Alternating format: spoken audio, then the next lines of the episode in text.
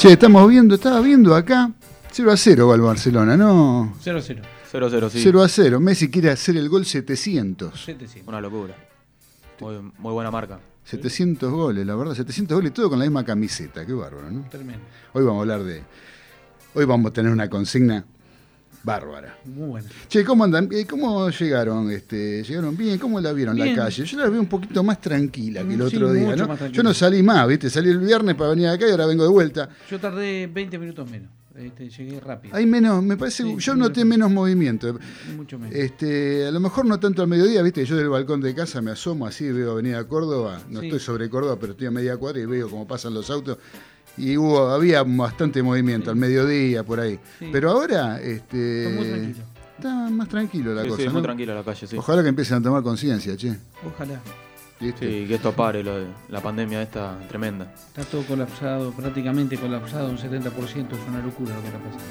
Sí, viste, no sé, eso, los números reales, viste, qué sé yo, no sé, la verdad que no. Bueno, pero los que tenemos gente trabajando en salud sabemos, Claudio, al margen de los números que te digan, si un sanatorio X tiene capacidad para 220 personas y hay 170 o 200. Bueno, pero es un sanatorio. Claro, Es un exacto, sanatorio, uno, uno. Un sí, sanatorio. Sí. Este, sanatorio. eh, pero bueno, eh, eso no sé, pero yo lo que digo, viste, es este. Yo no sé, no entiendo este, lo que pasa con. Lo que pasó con Gallardo, ¿no? Lo del muñeco. Y un viste, una flecha para acá, otra flecha para allá. Y ahí flechazo con la AFA, con, con la gente del gobierno. A mí, también. viste, si bien no fue lo mismo, ¿no? Porque en aquella oportunidad fue una cosa mucho más, más privada. Eh, pero me hace acordar un poco a, a cuando se largó la individual pasarela con Grondona, ¿te acordás? Y, y bueno, las consecuencias después las sufrió River, ¿no? Pero, no está tan solo, negro, ahora, me parece. Me No. parece que River no está tan solo. ¿No está solo? No sé. La verdad que hasta ahora gran apoyo no tuvo. Sí, no tiene, no, ¿viste? sí, Porque pero- son todos, la verdad, ojalá que todos tuvieran como, como dijo el presidente de Talleres, bien dijo el presidente de Talleres de Córdoba, ojalá todos los dirigentes tuvieran los pantalones que tiene Gallardo. Ah, ¿no? El de Lanús ya, ya demostró de que lo estaba, por ejemplo. Sí, Sí, y- Blanco también. Sí. Blanco, el de Racing también. Ah, ¿Viste?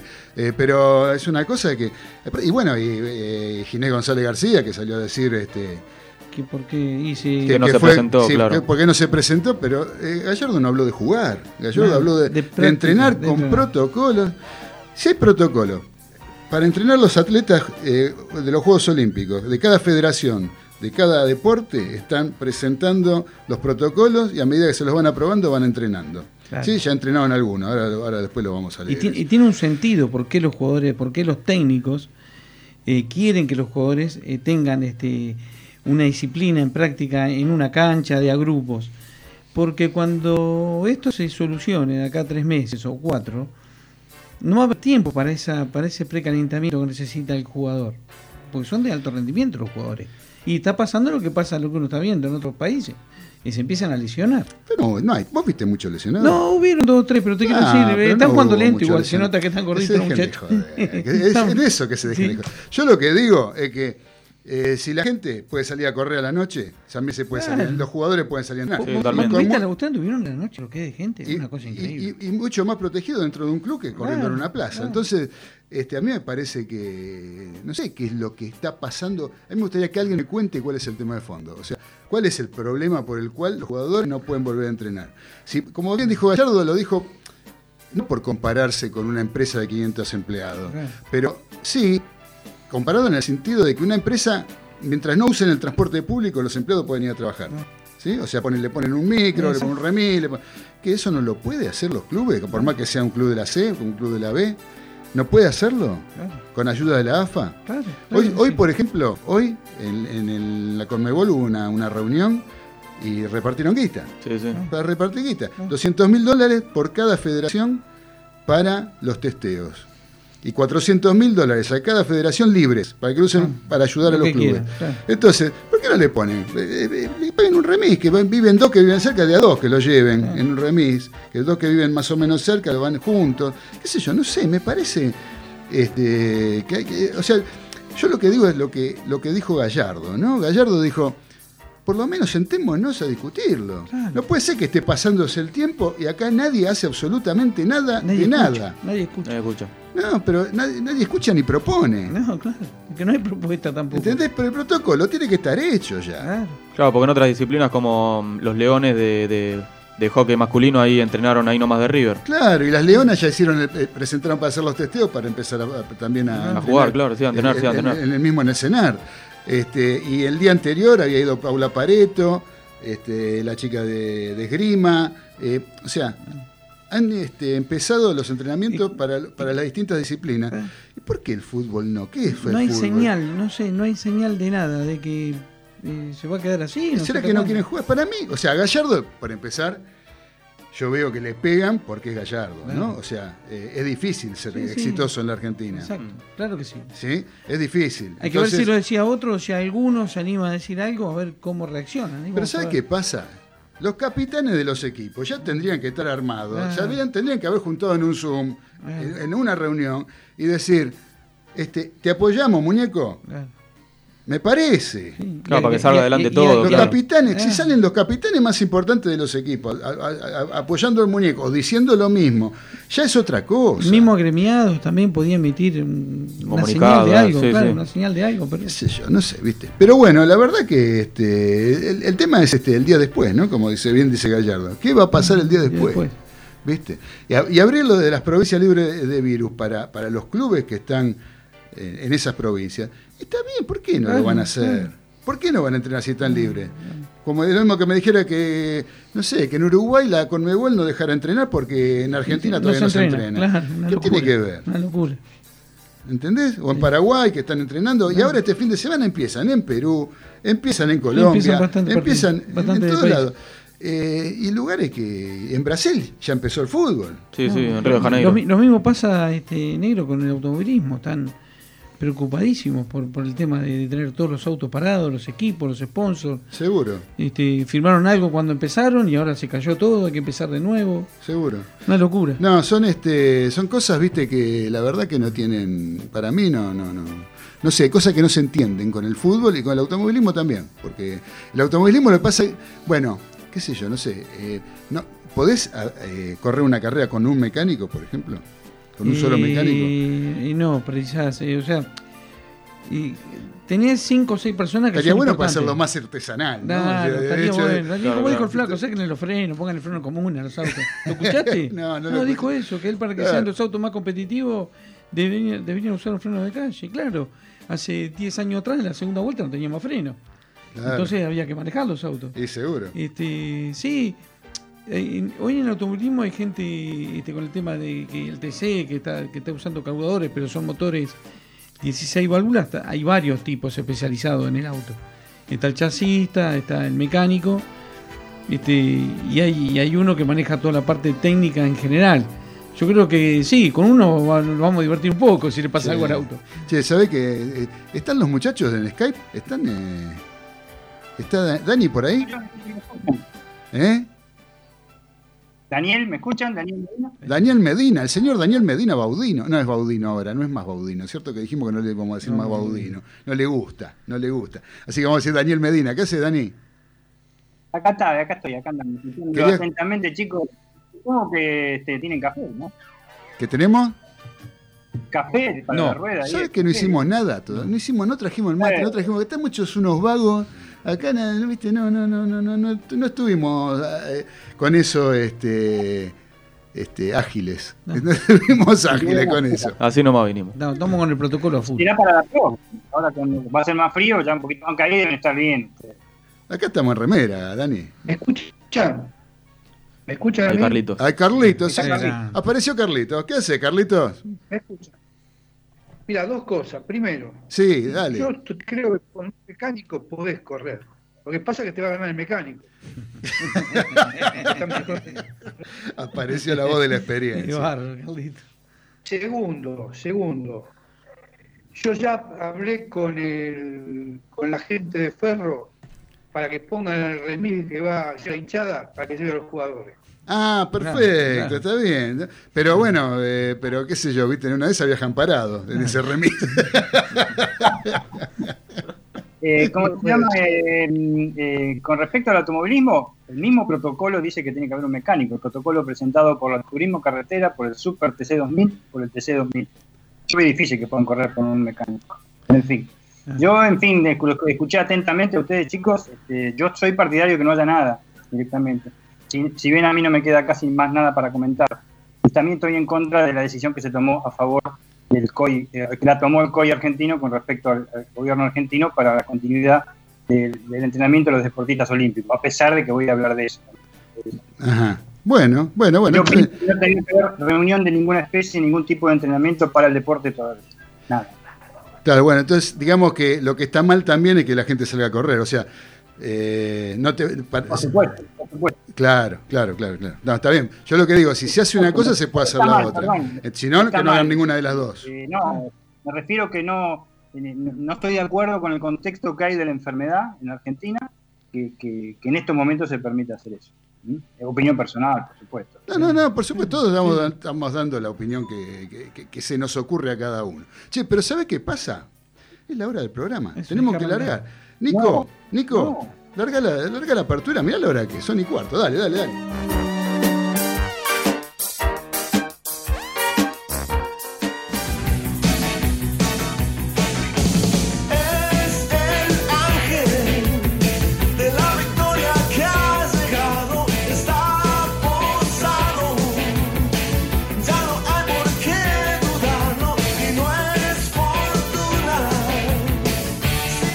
Esta es una nueva emisión de Los Delirios del Mariscal.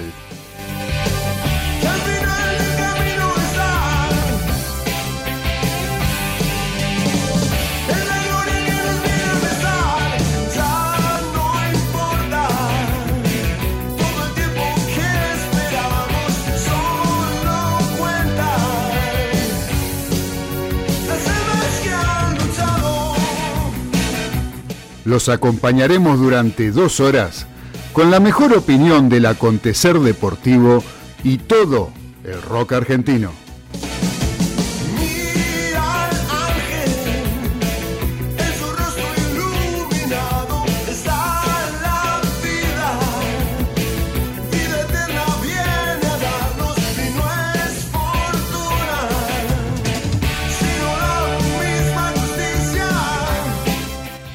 Conducido por Claudio Fernández, podrán disfrutar de un equipo integrado por Daniel Medina, César Ceballos, Carlos Arias y Ezequiel Galitó, que te van a contar lo más trascendente de lo que pasó y te anticipan lo que se viene en materia deportiva durante el fin de semana.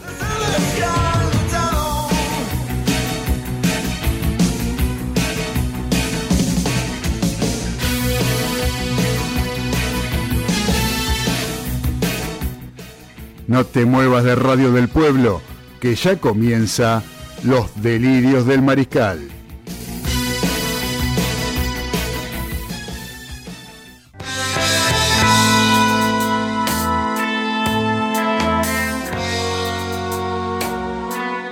El placer de saludar a todos los mariscales que están conectados a Radio del Pueblo, enganchados a la AM830 del dial, para escuchar esta nueva emisión de Los Delirios del Mariscal, donde nos encontramos desde la semana pasada, que fue nuestro primer programa, todos los viernes a las 18 horas, para compartir dos horitas con todos los que están interesados en tener un poco de opinión deportiva y escuchar algo de rock argentino.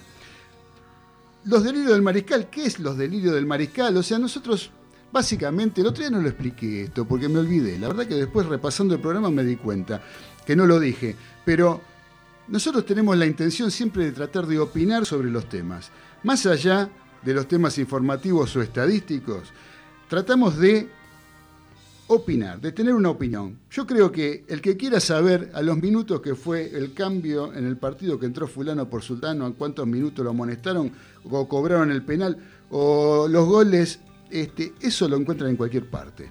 ¿sí? Ahora, la opinión sobre lo que está pasando, sobre el partido, o, opinar sobre un poco sobre lo que está o lo que ocurrió dentro de una cancha, eh, eso no es tan común de encontrar. Por eso es lo que hacemos y es nuestro, un poco nuestro objetivo. El objetivo de los delirios del mariscal, tener opinión deportiva y escuchar lo mejor del rock argentino. ¿Cómo anda muchachos? ¿Todo bien? Formalmente los saludo. ¿Cómo anda el uruguayo más famoso después del Enzo Francescoli? Sobrino del recio marcador central de Peñarol de Montevideo, el indio Olivera de la década del 80, campeón de todo. Su tío, ¿no? Eh, César sí, Ceballos. sí, señor. El César Ceballos Olivera. Exacto. ¿Cómo anda? ¿Bien? Todo bien, todo bien, todo tranquilo acá. Me alegro mucho. Eh, dif- disfrutando del programa, como siempre, y de nuestros oyentes. Y bueno, vamos a hablar de muchas cosas hoy. Hoy tenemos, uh, tenemos un programa hoy, pero cargadísimo. Cargadísimo. A mi diestra, el señor Ezequiel Galito. ¿Cómo va Claudio? ¿Todo bien? Un, ¿Todo pla- un placer estar acá de vuelta con ustedes. Qué lindo, bueno, qué lindo que diga escuchar eso. Qué lindo escuchar eso, porque la verdad que este, trabajamos para el programa, ¿eh? La verdad que tenemos, tenemos un programa bárbaro, nos tenemos que apurar porque, ¿sabés qué? No nos va a alcanzar No el tiempo alcanza, como siempre. como siempre. Tenemos una entrevista. También está conectado el señor Daniel Medina, el capitán de los polvorines. ¿Cómo anda, querido Dani? Acá estamos, junto al pueblo, por del pueblo. Y bueno, sí, como vos bien vos decís, tenemos mucho para hablar hoy y me parece vamos a tener que meterle pata, ¿no? Vamos a tener... Sí, señor. este, estamos, estamos todos ahí, estamos todavía siempre al pie. ¿eh? Bien, Dani, gracias por estar ahí conectado. Aunque tengas que estar desde tu casa, sabes que está cerca de nuestro corazón acá, igual que Carlitos Arias, que por dónde anda, la voz de la experiencia. Acá estoy, acá estoy. Grande, Carlito. Para el pueblo lo que es el pueblo, porque el pueblo se lo ganó. Muy bien, muy bien, muy bien, querido Carlitos. Estamos todos, todos estamos todos, estamos cada uno en sus marcas, ¿no? Exacto. Como para arrancar con este programa con toda la, la dinámica que nos caracteriza, tratando de terminar la semana.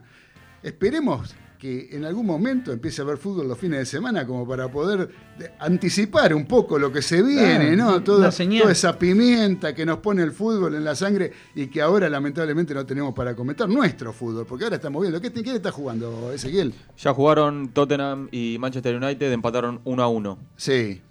Y está jugando el Barcelona de Messi, que si marca Lionel, eh, llega a los 700 goles Pero- con, con Barcelona. Y 0 a 0, ¿no? Segundo a tiempo 0 a 0. Sí, con Sevilla. Así que bueno, vos sabés que ya tenemos algunos mensajes. Por ejemplo, tenemos eh, a través de WhatsApp, nos está escribiendo el señor Juan Carlos Cedraschi, eh, alias El Monito, ¿sí? El Monito grande. un gran amigo que yo tengo, hincha de Vélez.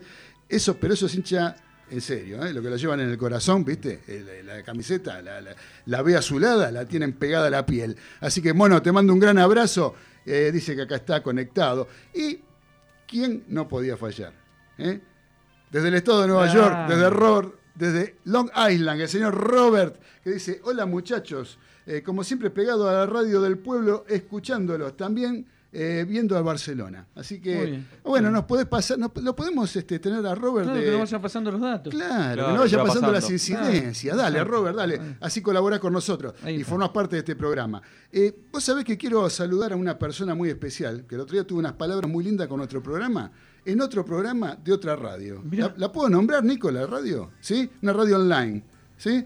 Estoy hablando del señor Gaby Giachero, que tiene un programa que se llama El Picadito, que va los sábados a las 11 de la mañana en MG Radio, ¿sí? una radio online. Los sábados a las 11 de la mañana, El Picadito se llama. También en ese programa interviene nuestro capitán de los polvorines. Ah. El capitán, nuestro querido Dani Medina, también forma parte de ese programa, pero el conductor, el señor Gaby Giachero, nos nombró. eh, la verdad que este, para mí fue una, una sorpresa, yo escuchándolo para ver qué decía Dani, y de repente dice, estuvo los delirios del mariscal, eh, arrancó Sí, en el radio del pueblo. La verdad que eh, una Qué alegría, lindo, una alegría. Por eso le quiero agradecer de todo corazón y mandarle un fuerte abrazo al gran Gaby. Así que bueno, les decía, eh, por otro lado, eh, me olvidé de ponerles el video, me dice. Ah, porque está poniendo, nos pone un video acá Robert de Long Qué Island. bárbaro, Ya pero- directamente nos manda el video del, partido, ¿no? Un- falta, un, todo. monstruo, un Un monstruo, un monstruo. Pero gracias, Robert, querido, desde el estado de Nueva York. Vos fíjate dónde nos escuchando. Qué claro, maravilla. estamos todos bueno, dijimos que hoy teníamos consigna. Tenemos consigna. ¿Sí? Para que nos llamen eh, al teléfono de la radio 4371-7045 y 4371-7046. Ahí nos pueden enviar eh, lo que decidan.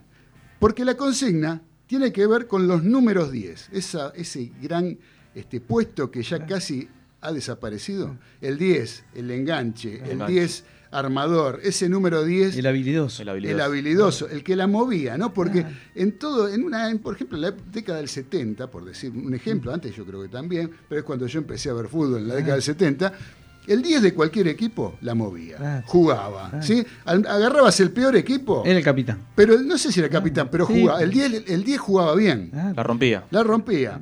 ¿sí? Entonces, yo lo que quiero es que opinen nuestros mariscales y que nos digan cuál es el podio de cada uno ¿sí? para estos números 10. Nosotros tenemos nuestra opinión. Las nuestras las vamos a decir en el bloque que viene. Ahí está. ¿Eh? Dale, buenísimo. En el, blo- en el bloque que viene vamos a ahí plantear las nuestras. ahí está. Yo lo que quiero decir es que esto, esta consigna, tiene que ver con algo muy subjetivo y muy personal de cada uno. Ah. ¿Sí? Porque hay infinidad de números 10. Yo tengo una lista. Yo me armé una lista y se los voy a nombrar a todos ahora porque es para realmente, dejando de lado a, a- a los que son más emblemáticos como Maradona, como Bocini, como Alonso, ¿sí? que son los más, eh, los que seguramente la gente más vota. Claro. eh, digamos que yo haré una lista con los últimos números 10 que para a mi entender fueron los más emblemáticos. Los últimos. ¿sí? Que son, para mí, Juan Román Riquelme, Marcelo Gallardo, Leandro Romagnoli, Andrés D'Alessandro, Daniel Montenegro, Pablo Aymar y Ariel Ortega. Ortega entre, entre, entre signos de interrogación, porque Ortega sería, porque la verdad que no, no, no, no. No sé si es 10-10 Ortega. Pero bueno, Podríamos agregar, por ejemplo, bueno, ya yendo a la historia, un poco más atrás, no sé si lo considerarlo también número 10 a Mario Kempes, pero podría ser Mario Kempes. Pero después tengo una lista de Alejandro Sabella. Todos, ah, otra condición, que sean números 10 que hayan jugado en el fútbol argentino. Argentino, exacto. ¿Eh? Que hayan jugado en el fútbol argentino. ¿Y saben por qué lo digo? Porque de esta forma estamos excluyendo a A Messi, a por Messi, ejemplo. a ¿no? O al que se haya formado en el exterior y no haya jugado en el fútbol argentino. No importa que sea extranjero y que haya jugado en el fútbol argentino, pero sí que haya jugado acá, en nuestro fútbol. Como el de Racing también, eh, Rubén Paz. Por ejemplo, yo lo puse a Alejandro Sabela, a La Rana Valencia, Julio Ricardo Villa, Carlos Tapia, Armindo Nega. to- Estos que dije primero fue- fueron todos jugadores de selección argentina, campeones del mundo, ¿no? Vos fíjate cuántos números di que tenían las dos selecciones campeones del mundo, tenían tres cada uno. ¿eh? Hoy en día no hay uno. No hay uno. Eh, está Messi, digamos, pero después no hay, Sí, otro, no hay no otro hay. 10. Eh, Carlos Tapia, Hermindo Nega, Daniel Willington, Néstor Gorosito, Victorio Nicolás Coco, Patricio Hernández, Juanjo Borrelli, Carlos Babington, Rubén Paz, Miguel Ángel Colombati, Norberto Ortega Sánchez, Osvaldo Potente, Coco Rossi, Oscar Acosta, Mario Sanabria, Juan José Yaya Rossi, Garrafa Sánchez, Carlos Isquia, Omar Palma, Juan Gómez Boglino, Carlos López, Paulo Silas, y podríamos seguir. Palma, dijiste.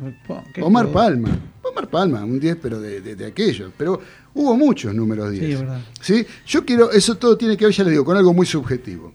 Yo, por ejemplo, a Maradona no lo elijo como el mejor, porque a Maradona lo sufrí. Claro. A Maradona yo no lo disfruté.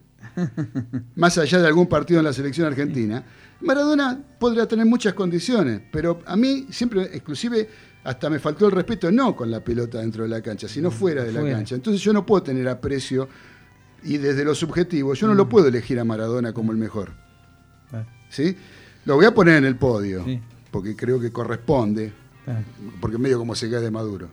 Pero yo, bueno, yo lo digo ahora. Ahora digo mi jugador, mi, mi podio. Después sigo con ustedes. Ahí está.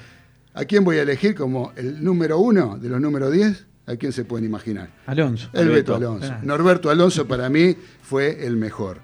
Después tenemos para mí, bueno, Maradona y en tercer lugar a Bocini. Claro. Bocini y Maradona, mira, yo no sé si no lo pongo, están ahí. Están Eh, ahí. Yo no sé si ahí. cuál No, va bueno, segundo sí. y cuál va tercero. Yo pero- le decía a Ezequiel antes de empezar que, este, que a Bochini lo, lo eclipsó casualmente Maradona.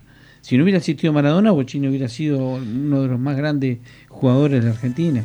Sí, bueno, eh, si te pones a ver, Alonso en el Mundial 78 se lesionó. Si no, para mí era- iba a ser el jugador del Mundial. Pero bueno, ¿qué va a ser? Son cosas de, que- que- Del fútbol. del fútbol. Eh, muchachos, ahora vamos a escuchar un poquito de música, ¿sí? porque ya estamos mirando la hora final. Hoy, hoy los títulos los dejamos. Los títulos, los, los salteamos, Nico, los títulos, porque este, tenía una- unos, títulos, unos títulos lindos tenía para dar. Estamos en Pero Bélgica hoy, estamos a fondo, Estamos, a fondo. Estamos a fondo. Así que recuerden, el podio de los números 10 del fútbol argentino en el 4371-7045 y 4371-7046. Si el que lo quiere mandar por WhatsApp, también lo pueden mandar por WhatsApp. Yo tengo el WhatsApp que es el 1544 18 13 78. Así que bueno, este, Nico, vamos a escuchar un poquito. Vamos a escuchar una banda, una banda que no es conocida, es una banda que se llama Cosas Rústicas.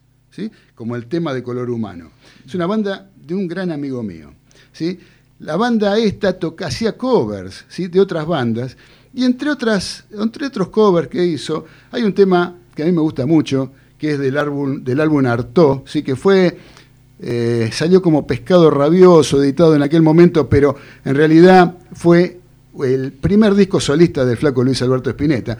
Y hay un tema que se llama Las habladurías del mundo, que la banda Cosas Rústicas lo hace de esta manera, en la voz de mi gran amigo, el flaco Marcelo Campos. Dale, Nico.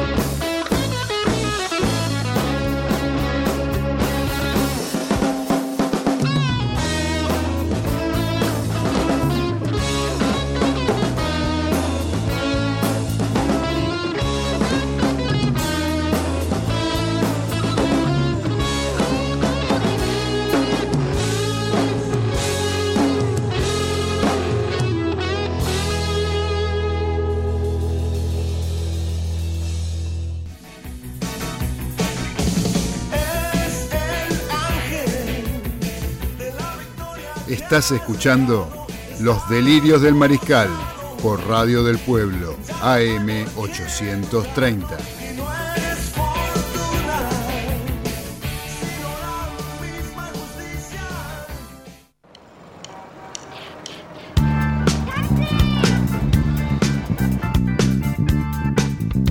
Continuamos en Los Delirios del Mariscal a través de Radio del Pueblo, AM830, donde vos sabés que ya llegaron algunos, ya tengo algún, Ah, algún tengo- audio, algún audio que nos llegó.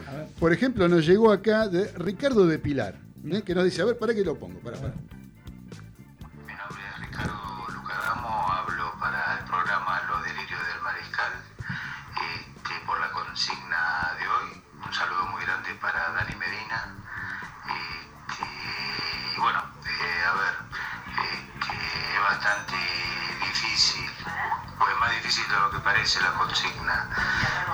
Para hacerla corta, este, obviamente voy a elegir a, a Maradona y Riquelme como los dos primeros, indiscutibles. Este, y con el tercero, Dani, te voy a sorprender, ¿eh? Este, Conca.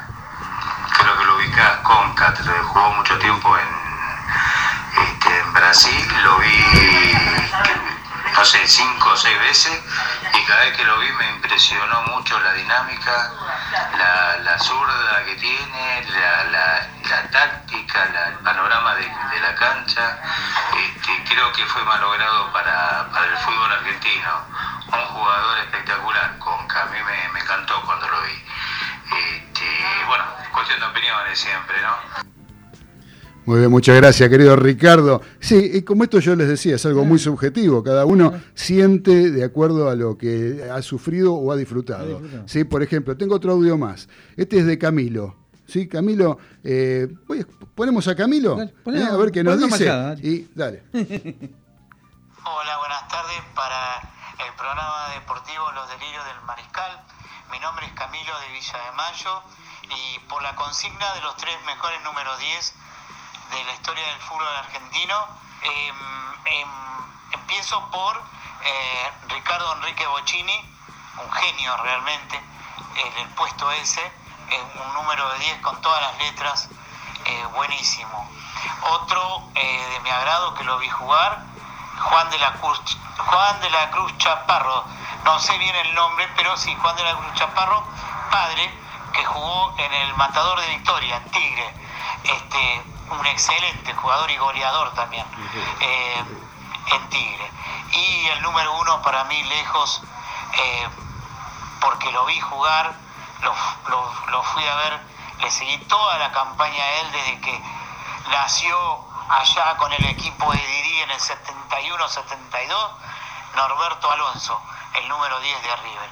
Es Gracias, querido Camilo. Y sí, Alonso, yo te digo la verdad, yo las cosas, yo lo vi mucho, Alonso, eso es lo que pasaba. Yo a Alonso lo disfrutaba todos los domingos, Claro, ¿eh? porque iba todos los domingos a ver arriba. Y te puedo asegurar que las cosas que le vi hacer a Alonso dentro de una cancha de fútbol, no se le había hacer a nadie, a nadie más, ni a Maradona, ni a nadie. O sea, le he dicho hacer cosas que les- el tipo que le sobra calidad. Y muchos te decían, eh, pero juega cuando quiere. Bueno, precisamente por eso es un fenómeno, pues jugando cuando, cuando quiere, no cuando puede o cuando lo dejan. ¿sí? Así que bueno, vos tenés más mensajes. Yo tengo acá, tengo acá mensajes de, de Enzo, de Enzo Ceballos. A ver, Y para la edad está bien, como digo yo. Elige a Juan Román, sí. eh, Aymar y Ortega. Está bien, Está- claro, está es un chico joven. Un chico de 22 años. Claro. bien. Los chicos del Rincón. Gracias, Enzo. Enzo, Bueno, acá, querido. lo- los pibes del Rincón, acá entre todos, también eligieron. Eligieron primero a Diego, eh, segundo al Bocha y tercero a Alonso. Un poco eh, también eh, inducido por mí, que yo fue lo que también elijo de la misma manera, ¿no? ¿Vos En elegís lo mismo? orden. Sí, sí. Eh, elijo en esas tres, así, en ese, pongo ese orden? podio. Sí, este, lo sufrimos al Diego, pero este, yo lo veo y me emociono, qué sé yo, no sé. No, No, es mi ídolo, pero para mí fue un fenómeno. Sí, sí, Este, sí. como jugador, yo, es verdad todo lo que vos decís, todo lo que normal, yo dejé todo eso de costado. Este, yo al, al- al- al jugador de fútbol yo lo quiero por lo que juega en la cancha, no por lo que dice. Es muy lindo el jugador de fútbol por lo que hace. Y para mí, Diego, este, este, este, le, le falta cerrar un poco la boca nada más, ya no lo va a cerrar. El Bocha, un cra y Alonso, otro fenómeno. O sea, me cuesta mucho el podio, pero lo pongo a Diego primero y la verdad que a Bocha y a Alonso los pongo a los dos juntos. A los dos juntos. A los dos juntos. Fenómeno. Che, y bueno, y ahí deben estar los muchachos también con su opinión. Dani, por ejemplo. Dani, Dani Medina, ¿andás por ahí? Sí, como, como no. Acá ¿Cuál es tu podio? ¿Cuál es tu podio, Dani? Mirá, mi podio para el mejor número 10 argentino en el mismo nivel, en el mismo nivel, o sea, no, no, no pongo ni primero ni segundo, ni segundo ni primero, es a Ricardo Enrique Bocini y a Diego Armando Maradona. Ajá. Ricardo Enrique Bocini en realidad me pareció el más completo, un cerebro en, un cerebro en la cabeza, eh, cinco Libertadores, tres Interamericanas, dos Intercontinentales, cuatro campeonatos en Argentina, campeón del mundo en México 86. Eso por- con respecto a éxitos. Lo mejor de él fue cómo jugaba. Una barbaridad. Una barbaridad. El tipo que nunca caía por un foul. Y, y en el tercer lugar del podio lo, un, un nombre que para mí me gustó muchísimo en San Lorenzo de Almagro, que es el verdadero 10 para mí, es Néctor Pipo Grossi. Un cerebro también dentro de la cancha que realmente es adorado por toda la parcialidad azul. Sí, sí, sí, ídolo total. Ídolo total Buen de San Lorenzo. también. Muy buen Ah, jugador, jugadorazo. Jugadorazo. Jugadorazo. Era de los jugadores que se formaban en River, lamentablemente. Tengo que decirlo porque eh, que en aquella época se formaban en River. ¿no? Salían, salían, los brotaban los jugadores en River. No sé de dónde sacaban, pero salían de todos lados. Este, era una categoría de River esa que salían todos. Y bueno, gracias, eh, Dani. Y eh, Carlitos Arias, ¿qué opina? Mira, yo te pongo. eh, voy a empezar por abajo. Maradona Bocini y arriba de todo Alberto Alonso. Alberto yo lo vi hacerle el gol a Santoro. Ah, bueno, el gol que no pudo No hacer me Pelé. puedo olvidar. Sí, yo también. Así que bueno, muchachos, a ver, tenemos un oyente que quiere salir al aire. A ver, ¿con quién estoy hablando? Hola, sí, buenas tardes. Buenas tardes. Acá Sir William McInnes. Sir William McInnes, eh, eh, ¿usted es descendiente de Sir William Wallace, por ejemplo? Sí, sí, poco. La verdad que... eh, ¿La pollera nomás? No, la pollerita de vez en cuando. Ahora hace muy, mucho frío para ponerla. Ah, bueno, bueno, bueno. Pero clávese un buen escocés. Yo le, doy ese conse- yo le doy ese consejo. Usted se toma un escocés y se abriga por dentro, ¿vio? Entonces, se- entonces puede seguir saliendo con la pollera. Ahí está. Ahí Voy está. a seguir su consejo, Mariscal. Muy bien, muchas gracias. Gracias por el llamado, Sir William. Dígame, este, ¿está, ¿usted llama por la consigna o quiere opinar alguna otra cosa? No, no, la consigna, la consigna de los tres número 10. A ver, a ver, ¿qué, qué, qué vio usted? ¿Qué, qué, qué es lo Yo que usted lo que sí. vi, eh, el número uno para mí, el de los rulos. Diego Armando para mí, Maradona fue lo mejor que vi dentro de una cancha. Perfecto, muy bien. ¿eh? Sí, señor. Lejos, para mí. Y segundo, para mí, Juan Román Riquelme me dio un montón de alegrías, Claro. pero no solamente por la camiseta, pero por, por, por ver su, su manera de jugar y de entender el, juego. Ujú. Y el Bocha como tercero, la verdad que también. Me, siempre me dio esa, esa llevada cortita y ese pase justito me siempre me hacía detener la mirada. Exactamente, que parecía que no, que no le podían ni siquiera pegar cuando querían, ¿no? Era como Correcto. que es- esquivaba al rival, no solamente que no le pudiera sacar la pelota, sino que esquivaba la, la murra que venía atrás, ¿no? Exactamente, venía mirando el murrazo. Dígame, usted, usted que usted fue un gran jugador, o es, ¿no? Un gran jugador, eh, tengo entendido.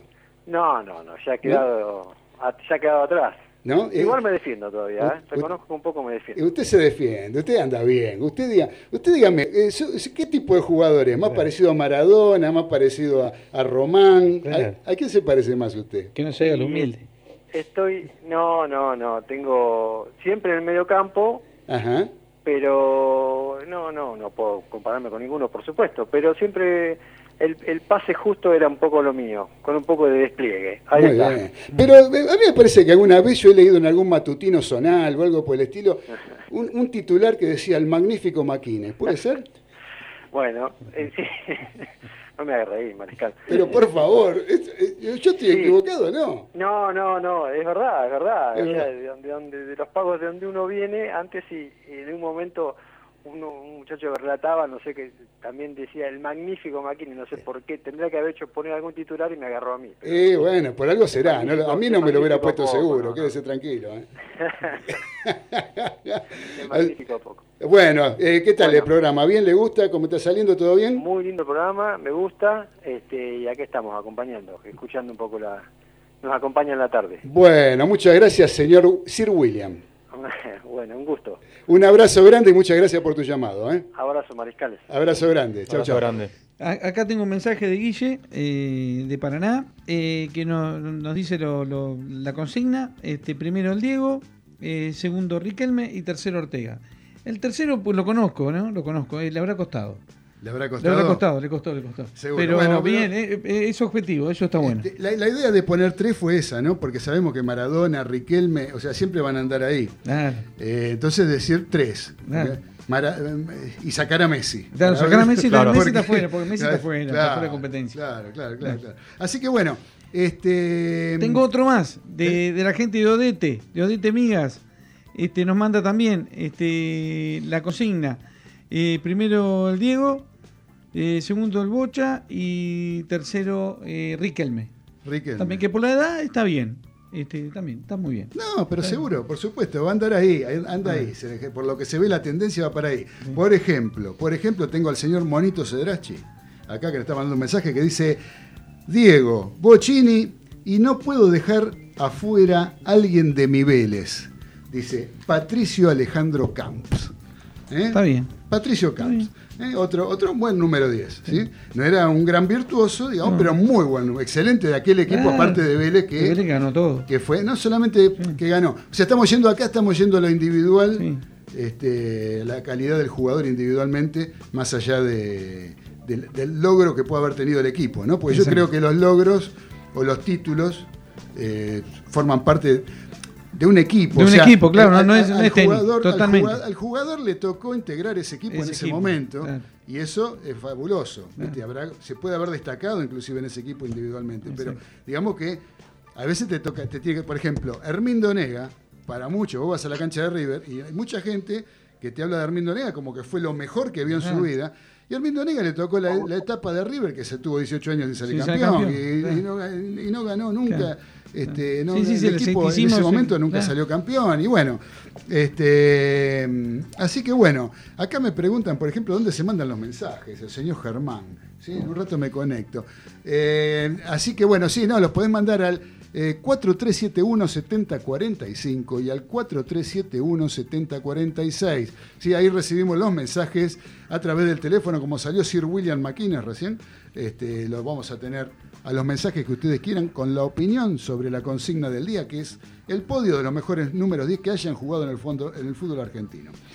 Eh, muchachos, ahora tenemos que seguir. Me gustaría que Dani nos cuente algo, algo de lo que nos eh, tiene preparado para el día de hoy, que son varias cosas, ¿no? Yo había traído los títulos iban a estar bastante picantes hoy, pero bueno, lamentablemente no tuvimos tiempo de hacerlo. Pero Dani, ¿estás por ahí? Contanos algo de lo que tenés preparado.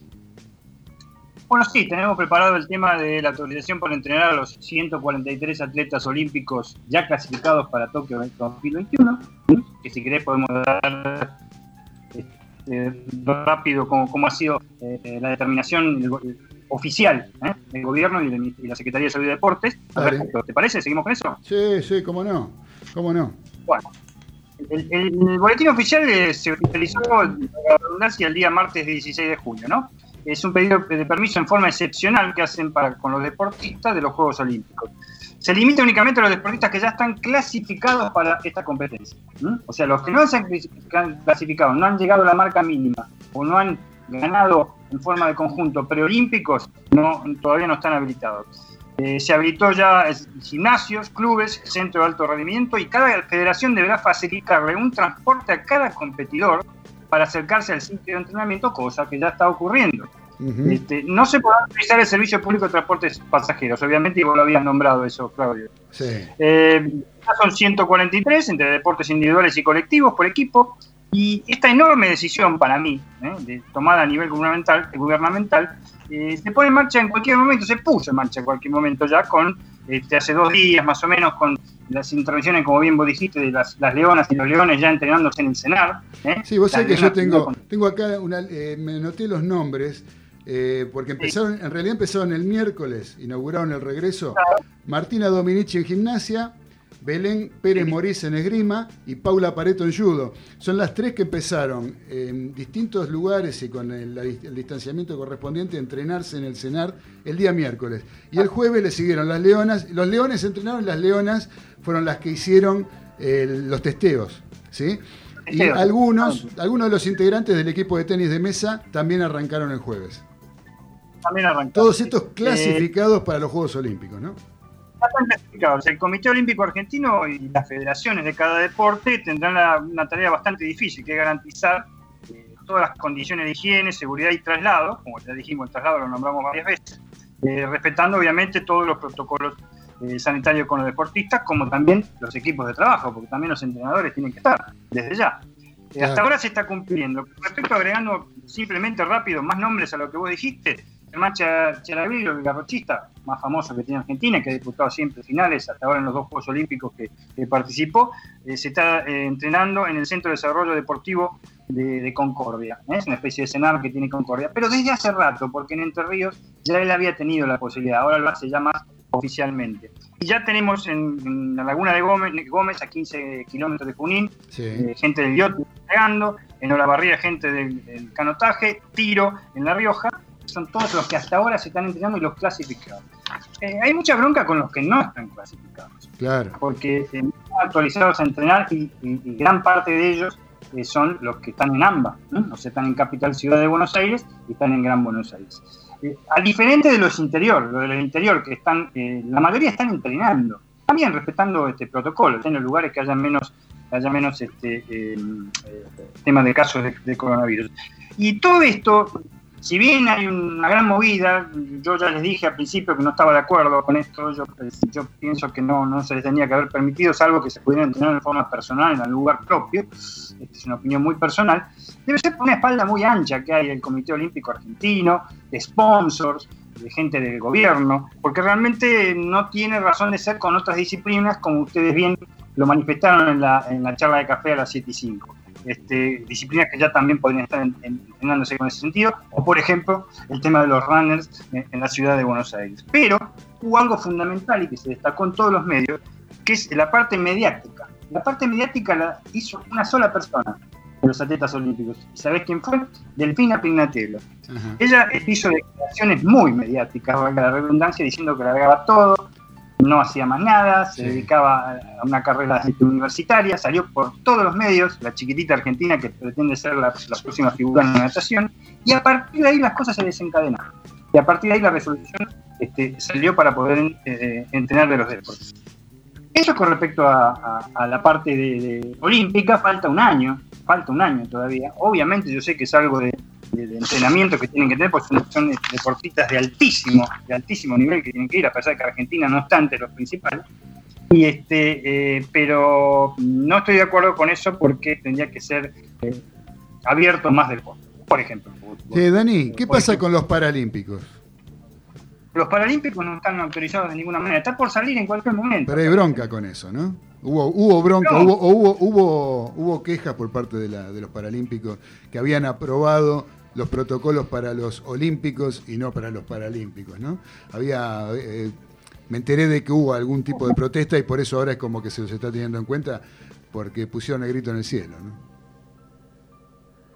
Ah, siempre hay una cierta, entre comillas, por favor, no se tome mal, siempre hay, hay una cierta discriminación para con él. Claro. Yo creo que por ahí no tiene. Siempre hay una cierta discriminación. No vamos a ser los primeros que lo vamos a decir, me parece. Y en este caso, por eso te digo, la fuerte, el, el- el- el fuerte respaldo que tiene el Comité Olímpico Argentino. ¿Mm? Llegó a una cosa que para mí, Claudio, y muchachos ahí panelistas, era improbable con la aprobación esta de los entrenadores. Claro. ¿Qué más tenés, Dani? Bueno, por lo pronto, este, eh, por lo pronto te puedo pasar cuatro mensajes de, de gente que me ha mandado para, para la consigna, si querés. A ver, a ver. Bueno, es bastante pareja. Javi de Florencio Varela, este, Diego Armando Maradona, este, Ricardo Enrique Bottini, Juan Román Riquelme, resaltando una persona que para él tiene muchos productos avícolas, que es Andrés de. Ajá. Este, eh, lo, deja ahí en, en el limbo. Eh, Gonzalo Acosta, un azulgrana querido, Sí. este, también lo mismo, Diego Armando Maradona, Ricardo Enrique Bocini y Juan Román Riquelme. Bien. Alberto, Alberto de, de Villa Pueyrredón, este, conocido riverplatense. No podía ser de otra manera, Norberto Alonso, este, eh, Diego Armando eh, Maradona y eh, Juan Román Riquelme. Bien. Y Hugo, Hugo también el boquense, lo conocemos todos, este, Diego Armando Maradona, Ricardo Bocini y Juan Román Riquelme. Eso con respecto eh, a las consignas, como verás, hubo una andanada de casi un podio completo de las mismas personas, ¿no? Desde El que no nos dijo fue acá Ezequiel, ¿no? Eh, Sí, sí, Porque acá- Ezequiel había ido a atender justo este, los llamados telefónicos. bueno. Eh, justo tengo un mensaje de Adriana de Almagro. Bien. Que su ¿Qué iba a podio... decir? La chancha Reggae. No, no, eh, sí, sí, lo nombró, pero Ah, su, eh. su podio es Maradona, Bocini y Riquelme. Maradona, Bocini y Riquelme. Y el mío es, es, es igual, pero en otro orden. Maradona, Riquelme y Bocini. Más allá de, de mi edad, me parece que Bocini fue de otro nivel. Tremendo. Ajá. Bueno, bueno, bueno. Vamos bien, me ¿eh? Sí, dale, me permitís la última. Dale. No se olviden de todos los que nombraste este, al principio, todos los enorme cantidad de número 10 que vos de Miguel Ángel Tojo. ¿eh? Sí, también, también. jugador.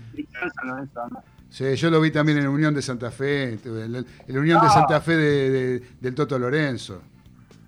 Sí, señor, ya, ya, veterano. Seguro. ¿Tenés algo de dos minutos para decirnos, Dani, por ahí?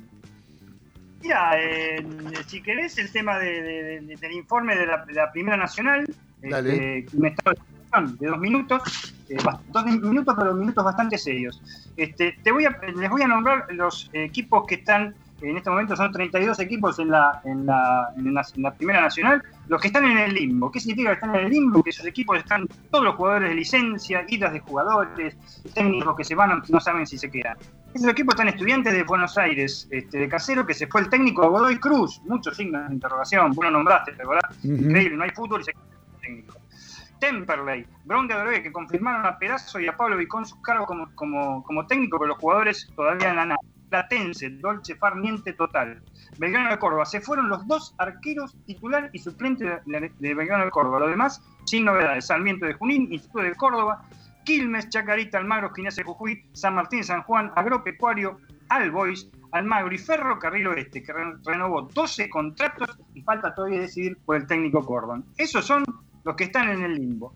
Los que están bien, los que están bien son muy poquitos, así que va a ser más que rápido. Atlanta, que renovó el contrato con nueve jugadores, se fue uno solo, Atlanta quiere ascender sí o sí. Defensores de Belgrano, renovó a todo el plantel en los contratos completos y el técnico hasta el 31 de diciembre de este año. Estudiantes de Río Cuarto renovó la continuidad, porque ya había vencido por los meses, de Ortigosa, Ah, arreglaron otros cuatro jugadores y sigue con su esquema de los jugadores concentrados y haciendo actividades físicas en Río Cuarto. Deportivo Riestra, que renovó a todo el plantel también, igual que Defensores de Belgrano el 31 de diciembre del 2020. Y Barraca Central, entre paréntesis, el equipo bendecido, que siempre va a estar bien. Esos son los que están bien. Y los que están en una muy difícil situación. Deportivo Morón, se fueron 10 jugadores, quedan los pibes, así como lo dije. Alvarado de Mar del Plata, Bron eh, de Puerto Madryn, Independiente de Mendoza, una total crisis, endeudado hasta el caracú e institucional también, una cosa de loco Independiente Rivadavia. Mitre, Santiago de Esteros, Nueva Chicago, totalmente desarmado. Tigre, aunque parezca mentira, este, eh, hay una negociación del 40% de los que vencen los contratos. Es un hecho la salida del director técnico Néstor Pipo Grosito, que recién lo nombramos como mejor 10. Atlético Rafaela, Gimnasia y Grima de Mendoza, Dálmine y Ramón Santamarina. Me falta uno. Ustedes dirán, ¿pero cómo? El que sacó más puntos de todos, el que está por ascender, el que quiere ascender, el que lo respalda un gobierno. San Martín de, Tucumán. Está en la lona. Es increíble. mirá Ocho jugadores se las picaron. Solo siguen siete, se caen 17 contratos y el de la dupla técnica también Orsi Gómez. Por eso legalmente, porque ha iniciado una querella a la AFA, San Martín de Tucumán quiere ascender vía legal. No sé cómo se la va a arreglar después porque no tiene jugadores. Claro. Buah. Bueno, Dani, muchas gracias. Muy completo todo el panorama que nos planteaste. Gracias. ¿eh? Ahora vamos a seguir adelante escuchando un poquito de música. ¿Por qué? Porque hoy se cumplen, hoy exactamente, 19 de junio, se cumplen 53 años que en el año 1967 se grabó un tema emblemático para muchos, el más importante de la historia, que dio origen al rock argentino. ¿sí? No fue el primer eh, tema de rock argentino que se grabó. Hubo otro antes que fueron los Beatniks, que grabaron el tema Rebelde con Morris y Pajarito Saguri. Pero hace 53 años se grabó La Balsa. ¿Sí? Delito Nevia y Tanguito, La Balsa, por los gatos. Dale, Nico.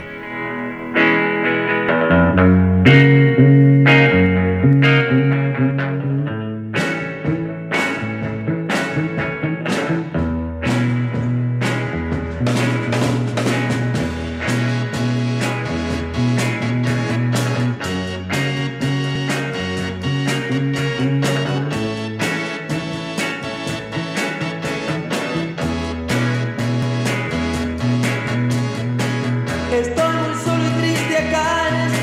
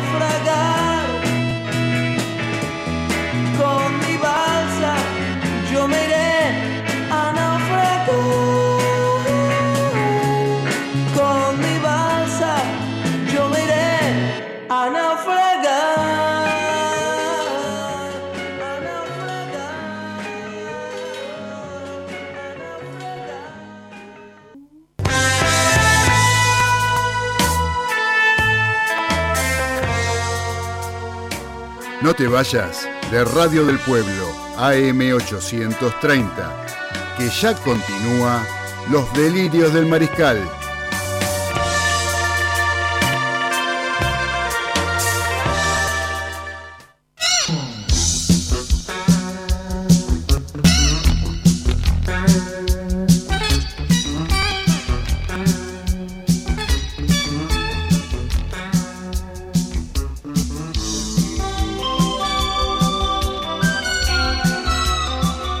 En los delirios del mariscal a través de Radio del Pueblo AM830 en un programa que está cargadísimo de cosas porque tenemos la consigna del día que es que nuestros mariscales elijan su podio de jugadores números 10 que hayan intervenido en el fútbol argentino. Por ejemplo, acá tenemos a Jimi Hendrix de Barracas que nos envía un audio. A ver qué nos dice.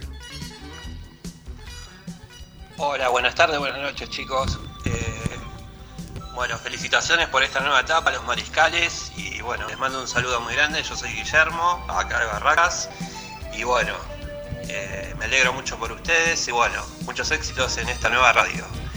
Y quería decir que los tres números 10 míos son, en este orden, Alonso, Bocini y Maradona. Si fuera mundial, obviamente Maradona, pero no lo es. Así que bueno, un abrazo bien fuerte. Muchas gracias, querido Guille. Un abrazo grande para vos también. Eh, gracias por eh, participar de nuestra consigna y formar parte de este programa a través de la consigna. Eh, nos saluda Mónica de Balvanera también. Beso, Dice buenas noches acá escuchando. Eh, después Robert de Long Island nos, nos informa que terminó 0 a 0 el Barcelona. Sí, muchas gracias, querido Robert. ¿Terminó el Y partido? nos agradece, terminó el partido y nos agradece eh, el tema. O sea, la balsa, se ve que le gustó Le gustó a querido Robert desde el estado de Nueva York. Venga. Y tenemos una comunicación con eh, una persona que forma parte de un, para mí, un exitoso cuerpo técnico dentro de lo que es la actividad del fútbol argentino. Me estoy refiriendo a el preparador físico del señor José Pepe Romero, actual cuerpo técnico del Club Atlético All Boys, o como se dice en mi barrio, All Boys. ¿sí? Es All Boys. Así que lo tenemos el señor Hernán Pitón en línea, que lo saludo. Le digo buenas tardes, Hernán. ¿Cómo estás? ¿Qué tal? Buenas tardes a todos ahí. ¿Cómo estás. Hernán? Un gusto que este, estés compartiendo este programa con nosotros y te agradezco de todo corazón por tu tiempo y que nos hayas atendido. Este, así que bueno, mira, Hernán, yo quería preguntarte, como primera medida, estamos hablando con un preparador físico y estamos en una época embromada para todos los planteles, pero quiero llegar a preguntarte eso o sobre eso. Pero primero que nada, a mí me interesa el fútbol. Yo te quiero preguntar, eh, ¿cómo, cuando arrancaron en esta última etapa con Albois, porque ustedes fueron los que ascendieron con Albois en el 2010, Sí. por, por ejemplo, Sí. o sea, tuvieron otras 2007, etapas. 2008. Claro, exactamente. O sea, tiene una, una campaña de eh, varios años dentro de lo que es la actividad del fútbol, eh, y a- inclusive en primera división con Albois. Este, pero en esta última etapa, que lo agarraron al equipo bastante caído, ¿cómo lo encontraron? Eh, desde lo físico, que es lo que a vos te incumbe, eh, ¿había un problema físico por lo cual el equipo no funcionaba o era solamente desde lo técnico o se conjugaban ambas cosas? Porque lo levantaron y lo sacaron de zona del descenso. ¿Qué tal? Bueno, te comento. eh, lo- el técnico anterior era Pablo Solchaga, con Sí. Gustavo Martel, eh, que también estaba trabajando yo con mi, mi compañero Luis Cairo. O sea que los físicos éramos los mismos. Lo que cambió fue el cuerpo técnico, digamos, la cabeza técnica. Correcto. Eh, entró Pepe con eh, Axel Clazón y Martín Romagnoli. Y bueno, y más que nada fue un poco de confianza, esa, esa que inyecta Pepe fue la que nos ayudó a sacar al equipo más de más adelante, más desde el fondo, digamos, ¿no? Correcto. Y, y bueno, y después este, físicamente veníamos trabajando igual. Ajá. Así que yo atribuyo todo a, a la paciencia de Pepe. A la paciencia de Pepe. Es un grande Pepe, ¿eh? realmente es un grande, un grande del fútbol. Este, en, sí. en mi opinión. Este, creo que entre todos conforman un equipo que realmente es importante. Este, ahora más tranquilo porque ya sabemos que descensos no va a haber para cuando se pueda volver a jugar al fútbol, ¿no es cierto? Sí, en ese sentido estábamos más tranquilos, pero igual estábamos confiados porque veíamos que el equipo iba mejorando pa- partido tras partido, eh, íbamos eh, encontrando al, al once ideal, así que uno ya vislumbraba que el descenso lo íbamos a tocar de lejos. Pero bueno, si viene una ayudita de afuera, uno ahora que está más tranquilo apunta a algo más, ¿no? Perfecto, me parece bárbaro. pasa. Ahora sin tener cargar con la mochila ni la presión de, de tener la, la tabla de abajo encima, ¿no es cierto? Así que bueno, Hernán, vamos a- al momento, al momento actual. Eh, ¿cómo, cómo, te- ¿Cómo se están arreglando, cómo estás manejando el tema desde lo físico con, eh, con los jugadores de Albois? Bueno, nosotros al principio, como cualquiera, pensó que esto iba a durar 15 días, entonces lo que hicimos fue darle a los jugadores una rutina para que se muevan durante 15 días. Después se prolongó y se siguió prolongando y se siguió pro- prolongando y con la incertidumbre esta de que cuándo vuelven los torneos y todo eso, la verdad que al jugador lo dejamos más vale trabajar tranquilo porque todos tenían eh, distintas eh, distintos problemas para trabajar. Algunos trabajaban en un departamento de un ambiente, el otro tiene una casa un poquito más grande. Entonces era medio imposible aunar un solo trabajo. Eh, si bien le dijimos cuál era el objetivo final, después que cada uno se vaya arreglando con mediante sus, sus medios, ¿no? Correcto, correcto. ¿Y cómo, cómo este, ves que todo este encierro y toda, toda esta situación en particular que se está extendiendo tanto en el tiempo eh, afecta desde lo físico y desde lo mental, ¿no? ¿Cómo, porque puede llegar a producir algún daño desde lo mental para cuando se produzca el regreso, para lo que dijo Gallardo, el día después, ¿cómo va a ser el día después? Y es, la verdad que nunca pasó esto, pero yo lo comparo con unas vacaciones de cuando termina un campeonato y nos vamos, Sí. son 15 días, un mes a lo sumo, y después volvemos y cada uno eh, se estuvo moviendo, mal o bien, se estuvo moviendo. Ahora esto es nuevo, no se sabe cómo vamos a volver, eh, la verdad que va a ser todo de a poquito, es como que empezar de cero, la verdad que va a llevar un tiempo. Eh, Sí. Hablamos de 45 o 35 días por lo menos para que el jugador no llegue a sufrir ninguna lesión, no para que llegue a, a- a estar al nivel que tenía antes, simplemente para no sufrir ninguna lesión. Después el nivel futbolístico se lo va a ir dando la competencia. Claro. Así que eso es muy difícil de saber cuándo volvemos a estar como, como habíamos dejado. Sí, no, yo creo que ya, ya volver, este, por lo menos en principio, volver al mismo nivel que se cuando se cortó, yo creo que va a ser, este año yo creo que va a ser imposible. O sea, volver a ese nivel, por más que el fútbol comience, ¿no? O sea, volver de, llegar a estar en el mismo nivel que fue cuando se, se- se produjo esto de la pandemia y la cuarentena, me parece que este año ya no lo vamos a lograr. Sí, es muy difícil, ya te digo. eh, el mejor entrenamiento para el fútbol es el fútbol mismo. Y si le sacamos la competencia, eh, hay una pata muy importante que, que no, que no está funcionando. Claro. Entonces, hasta que no tengamos eso, eh, la competencia misma, yo estoy viendo los partidos de Europa ahora y todo eso, les cuesta a los, a los jugadores, no es lo mismo que antes. No es igual. Este, con el transcurso del campeonato, sumando partidos y todo eso, ahí recién vamos a ver un, un buen partido, un buen fútbol, digamos, ¿no? Un buen por fútbol. ahora son todos, más o menos, los partidos. Fantástico. Comento a los mariscales que estamos hablando con Hernán Pitón, que es el preparador físico del primer equipo del Club Atlético Albois. Eh, Sabés que tenemos en línea a Daniel Medina. Eh, me gustaría, no sé, Dani, si querés hacerle alguna consulta a Hernán, que lo tenemos presente acá en línea para que vos lo, le hables, hables con él.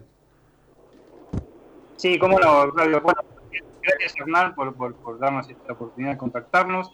Y bueno, te quería hacer un par de preguntas este, eh, mm, con respecto a la, la- la- la problemática actual, o sea, para el desarrollo de la actividad de ustedes en, los clubes y más en clubes de fútbol. ¿Has tenido algún contacto, eh, digamos, con colegas del rubro en la parte de preparación? Mira, nosotros, eh, mi compañero Luis Cayo y yo siempre estamos en contacto con la Asociación de Preparadores Físicos, con APEFA. Eh, constantemente vamos hablando y, y estamos todos dentro del mismo paréntesis todos pensamos más o menos parecido. Esto para poder llegar a, a que un jugador no se lesione tenemos que tener 30 a 45 días para tu entrenamiento. Eh, todo lo venimos manejando mediante rutinas, mediante Zoom, pero sin molestar mucho al jugador, porque también el jugador está con un tema de incertidumbre igual que cualquiera, ¿no? Pero el jugador eh, el 30 de junio se le acaba el contrato, entonces no va, no sabe el jugador si va a ser parte de- del equipo después del 30 de junio. Entonces uno que le puede exigir a un jugador que después primero, en Nacional B eh, cobra poco y, de vez en cuando. Y después, que después del 30 de junio no, no, no tiene la certidumbre de, de poder seguir o no. Entonces uno opta en dejarlo más tranquilo al jugador, no molestarlo tanto con los entrenamientos mediante Zoom y todo eso. Así es como nos venimos manejando. Claro, se ve que es un- una manera que tienen todos, por eso preguntaba si el contacto con otros colegas. Eh, Hernán, ¿qué pierde el futbolista realmente eh, eh, en este tipo de, de entrenamiento, de seguimiento, pseudo entrenamiento que están haciendo por su cuenta? ¿Qué pierde realmente? ¿Qué es lo que consideras que es fundamental que pierde realmente? Lo que pierde principalmente de la parte física es la masa muscular. La masa muscular es lo que después te da fuerza, te da resistencia, te previene las lesiones. Y eso es lo principal. Después, la parte aeróbica, por más que uno trabaje en su casa, no es lo mismo eh, salir a correr 20 kilómetros. Ponele, en un partido se corren 17 kilómetros, 15 kilómetros, 14 kilómetros, pero no es lo mismo salir a correr 15 kilómetros de derecho que 15 kilómetros en un partido de fútbol. Así que lo otro que pierde es la resistencia. Pero eso no importaría mucho, porque se consigue rápido. Lo más, eh, digamos, lo más importante es la parte técnica, ¿no? Que ahí, al no, al no tener el contacto con el elemento, con el balón, eh, el jugador pierde un poco de esa ductilidad que, que lo caracteriza. Claro, claro. Y acá una, la última te hago yo de mi parte, que es una especie de repregunta que hizo Claudio recién. Eh, mm, además de preparar físicamente a los futbolistas, que lo que vos hacés, en este caso más específico es algo, y habrá que hablar o intercambiar sensaciones, ¿no? De lo que pasó o está pasando en algún momento, ¿no? O por lo menos en el momento que vos vuelvas a entrenar. Sí, por supuesto, la parte mental es, es, es complicada. Siempre hay que estar hablando con el jugador y el profe siempre es el nexo entre el jugador y el técnico. Eh, así que siempre tiene que estar uno apoyándolo y escuchando al jugador para ver cuáles son sus necesidades y de acuerdo a ello tratar de satisfacerlas. Ah. Bueno, de mi parte, este, estoy estoy vía Skype, no estoy directamente en la radio, así que te agradezco toda esta intervención. Te paso nuevamente con Claudio para alguna otra pregunta y gracias, obviamente, por atendernos. Ahí te paso con. Bueno, Hernán, acá, acá tengo a nuestro querido César Ceballos, que te quiere también hacer una pregunta. No te queremos jorobar mucho más tiempo. Dale, César. Dale, ¿qué tal, Hernán? Eh, buenas tardes. ¿qué tal, Zeta? Hernán, este, te estaba escuchando atentamente todo lo que sucede. Uno también manejó grupos de trabajo y bueno, esto, esta pandemia cambia todo. en todo sentido, por más que uno haya estudiado, tiene experiencia, eh, un montón de cosas como las que tienen ustedes, ¿no? La parte eh, nutricional del, del jugador, ¿tiene mucho que ver con todo este parate? ¿Hay algo que ustedes hacen distinto o y tienen que inventar sobre la marcha para sobrellevar esto? Mira, eh, cada vez está más profesionalizado el tema de la parte nutricional.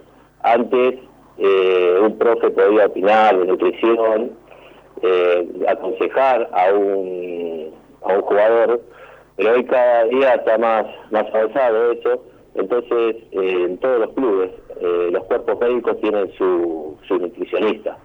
El nutricionista trabaja individualmente con cada jugador. Por supuesto, Alud lo tiene y gracias a Dios lo estamos utilizando y el nutricionista está en contacto permanente con ellos. Así que eh, ese es un trabajo para un profesional mm, un poquito más, más arriba que un profe. Claro, claro.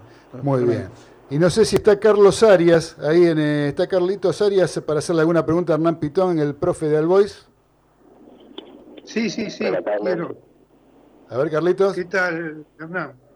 ¿Qué tal, Carlos? Eh, mi pregunta, mi pregunta va a lo siguiente. Yo hace 50 años, cuando llegaba a la cancha, sabía de memoria cómo formaba River del primero al último partido. Se- salían de la cancha con roja o salían de la cancha con una quebradura expuesta. Pero el que no tiene pubalgia tiene una contractura, que no tiene caspa, y algo van a tener que no, no juegan, no, no entiendo. ¿A qué se debe tantas lesiones? ¿Vos me podrás sacar la duda? Sí, cómo no. Eh, acá tenés al principal culpable de todas esas lesiones, los profes, los preparadores físicos.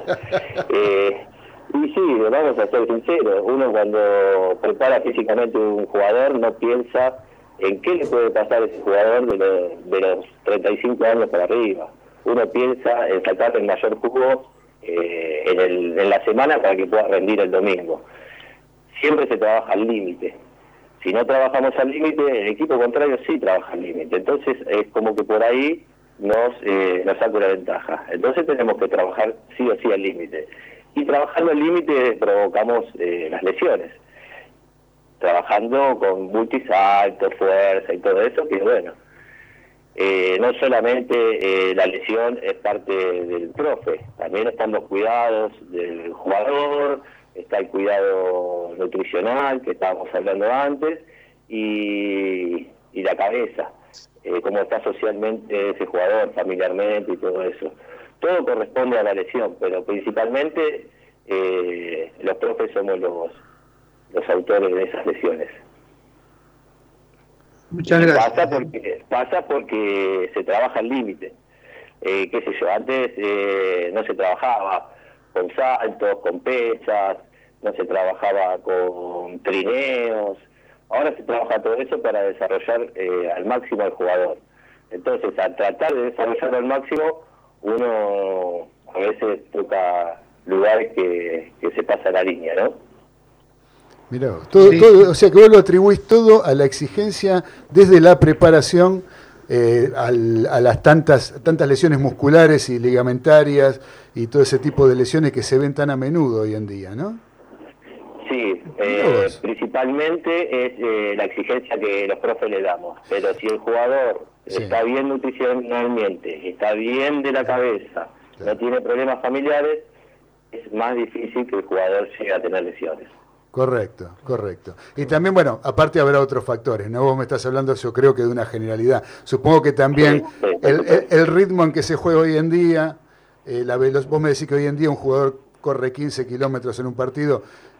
En otra época no sé si correría tanto como ahora, vos ves, Eh, se corría menos. Sí, corren más. o sea, este, ahí, eh, era otra la exigencia de lo que es la competencia en sí también, ¿no es cierto? Más allá de la... que, que para eso se lo prepara, evidentemente. Sí, sí, por supuesto, siempre tratamos de evolucionar un poquito. Así que, Así que bueno. corre siem- siempre un poquito más. Bueno, Hernán, no te queremos robar más tiempo, te queremos este, agradecer por, por habernos regalado este, este rato para los delirios del mariscal y este, bueno, esperamos que esto vuelva a normalizarse lo más rápido posible, que por lo menos se pueda tras algún tipo de protocolo, comenzar con los entrenamientos de alguna forma, como para que los jugadores se puedan poner los botines y pisar el césped de nuevo, ¿no? Por más que no haya una fecha cierta de cuándo se comienza y poder preparar un trabajo eh, acorde a, esa fecha de comienzo, yo creo que tiene que debe estar planificado todo lo que deben hacer ustedes de acuerdo a la cantidad de días que faltan para determinado comienzo de campeonato o tal o cual partido. Y hoy en día no se tiene, pero que por lo menos se pueda pisar un poquito el césped y moverse dentro de una cancha, yo creo que sería bueno desde lo físico y desde lo mental para lo que es el, deportista y en, especial en este caso el jugador de fútbol. Bueno, déjame agradecerte a vos por llamarme y ser partícipe de tu programa. Y bueno, déjame participar de los tres mejores 10. Dale, Ah, sí, buenísimo. tenés tu idea, dale, dale, pasala, pasala que la Sí. tomamos nota. Por supuesto, el mejor para mí fue Diego, ¿no? Sí, Eh, después este, vamos a poner a Bochini y Alonso ahí en un mismo, un mismo escalón. La verdad que lo que hicieron ellos dos en sus respectivos clubes, aunque el Beto se fue para, para Vélez, sí. eh, eh, sí, o sea, eh, fue bueno, fue muy bueno lo que hicieron esos dos clubes. Y déjame nombrarte uno, Uno más, dale. eh, uno más, que yo no soy hincha de él, eh, del club donde sé, nada, pero la verdad que cada vez que lo vi jugar eh, me sorprendió, que desgraciadamente ya no está más entre nosotros, que es el Garrafa Sánchez. Ah, El Garrafa, el Garrafa Sánchez, eh, las cosas que debía hacer con la camiseta de Banfield o con la camiseta de la Ferrer sí. fueron increíbles. ¿eh? Y yo no tengo nada que ver con ninguno de esos equipos. No, no, Pero- por supuesto, pero son jugadores que, claro, el que, el que tuvo la posibilidad de verlos sabe lo que, lo que, lo que rendían dentro de una cancha de fútbol. Lo mismo que uno que falleció hace poco por víctima de, de la inseguridad, que fue el Trinche Karlovich, ¿no? Trinche Karlovich, que hay mucha, hay, hay gente, hay uno que, una persona que eligió el Trinche Karlovich entre los mejores números 10. Es este, un rosarino, obviamente, pero este, pero bueno, eh, son jugadores que eh, fuera de serie, ¿no? Que eh, daba gusto y daba alegría poder ver, ¿no? Que- ¿Qué otra cosa uno puede pretender de un jugador de fútbol, ¿no? Que ir a ver un partido y que ese jugador le regale alegría, ¿no? No, no tanta eh, agresividad y tanta, este, tanta violencia que a veces hay este, dentro de, de una cancha, de un campo de juego. Así que bueno, muchas gracias, gra- muchas gracias por participar de la consigna también, este, Hernán. Bueno, ¿Eh? bueno. Muchas gracias por todo. Este, nos mantendremos en contacto. A lo mejor en algún otro momento te volvemos a molestar desde los delirios del Mariscal en Radio del Pueblo. No hay problema, como ustedes quieran, que tengan una linda tarde. Lo mismo para Muchas vos. Un abrazo grande. A ver, a ver. Bueno, tuvimos la palabra del señor Hernán Pitón, preparador físico del de, señor José Pepe Romero. Eh, realmente interesante, jugoso No, todo la- la- lo que nos dejó, nos dejó sí. varios títulos. Sí. Ahora, vamos a escuchar un poquito de música. ¿eh? Le vamos Dale, a pedir a nuestro operador técnico, el que está ahí en el control, encerrado, está serio hoy, no sé qué le pasa, el señor Nicolás Olaechea, que le manda ahí los saludos, porque antes me parece que yo no lo saludé. Él dice que sí, pero yo digo que no lo presenté. Es nuestro querido operador técnico. Y ahora vamos a escuchar un tema que nos pidió Mónica de Valvanera. Ah, ¿cómo? Hay que escucharlo sí o sí. Hay que ponerlo sí o sí, porque si no. estamos al horno. Claro, estamos al horno. claro. Vamos a escuchar un tema de, del ruso David Lebón. ¿sí? de, del disco de Vu. ¿eh? Del disco de Vu, un tema que se llama En una hora. Y nosotros en media hora ya no tenemos que ir. Pero en una hora nos deja el ruso Lebón acá como para entretenernos un ratito y acceder al último bloque de nuestro programa. Dale, Nico.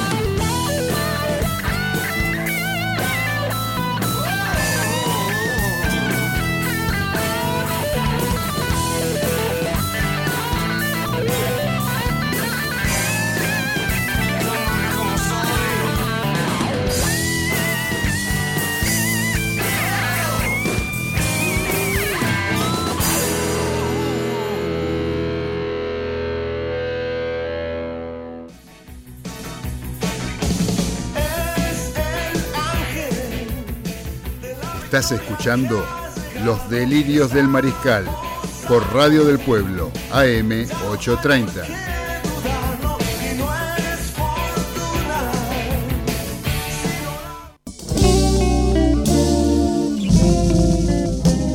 Continuamos en Los Delirios del Mariscal a través de Radio del Pueblo AM830, ya arrancando con el último de los bloques que tenemos asignados en esta prestigiosa emisora.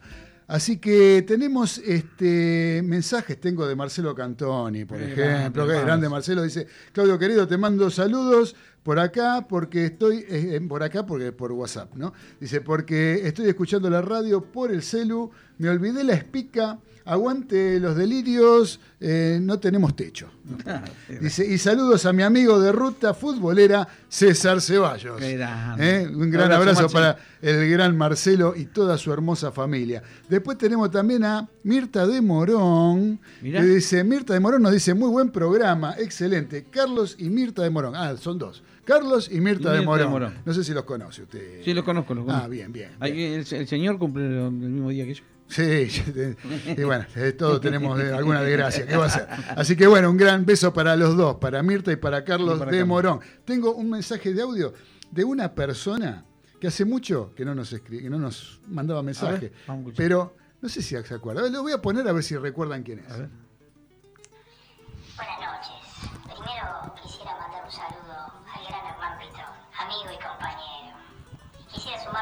la los tres mejores diez. En el uno, Diego Armando Maradona. En el dos, el Bocha Macchio. En el tres, Rubén Walter Paz, oriundo de Canelones, Durazno, donde es el charrúa más famoso. Y un apartado atrás, Mariano de la Libera. Un 10 que parece que jugaba al rugby, tocaba siempre para los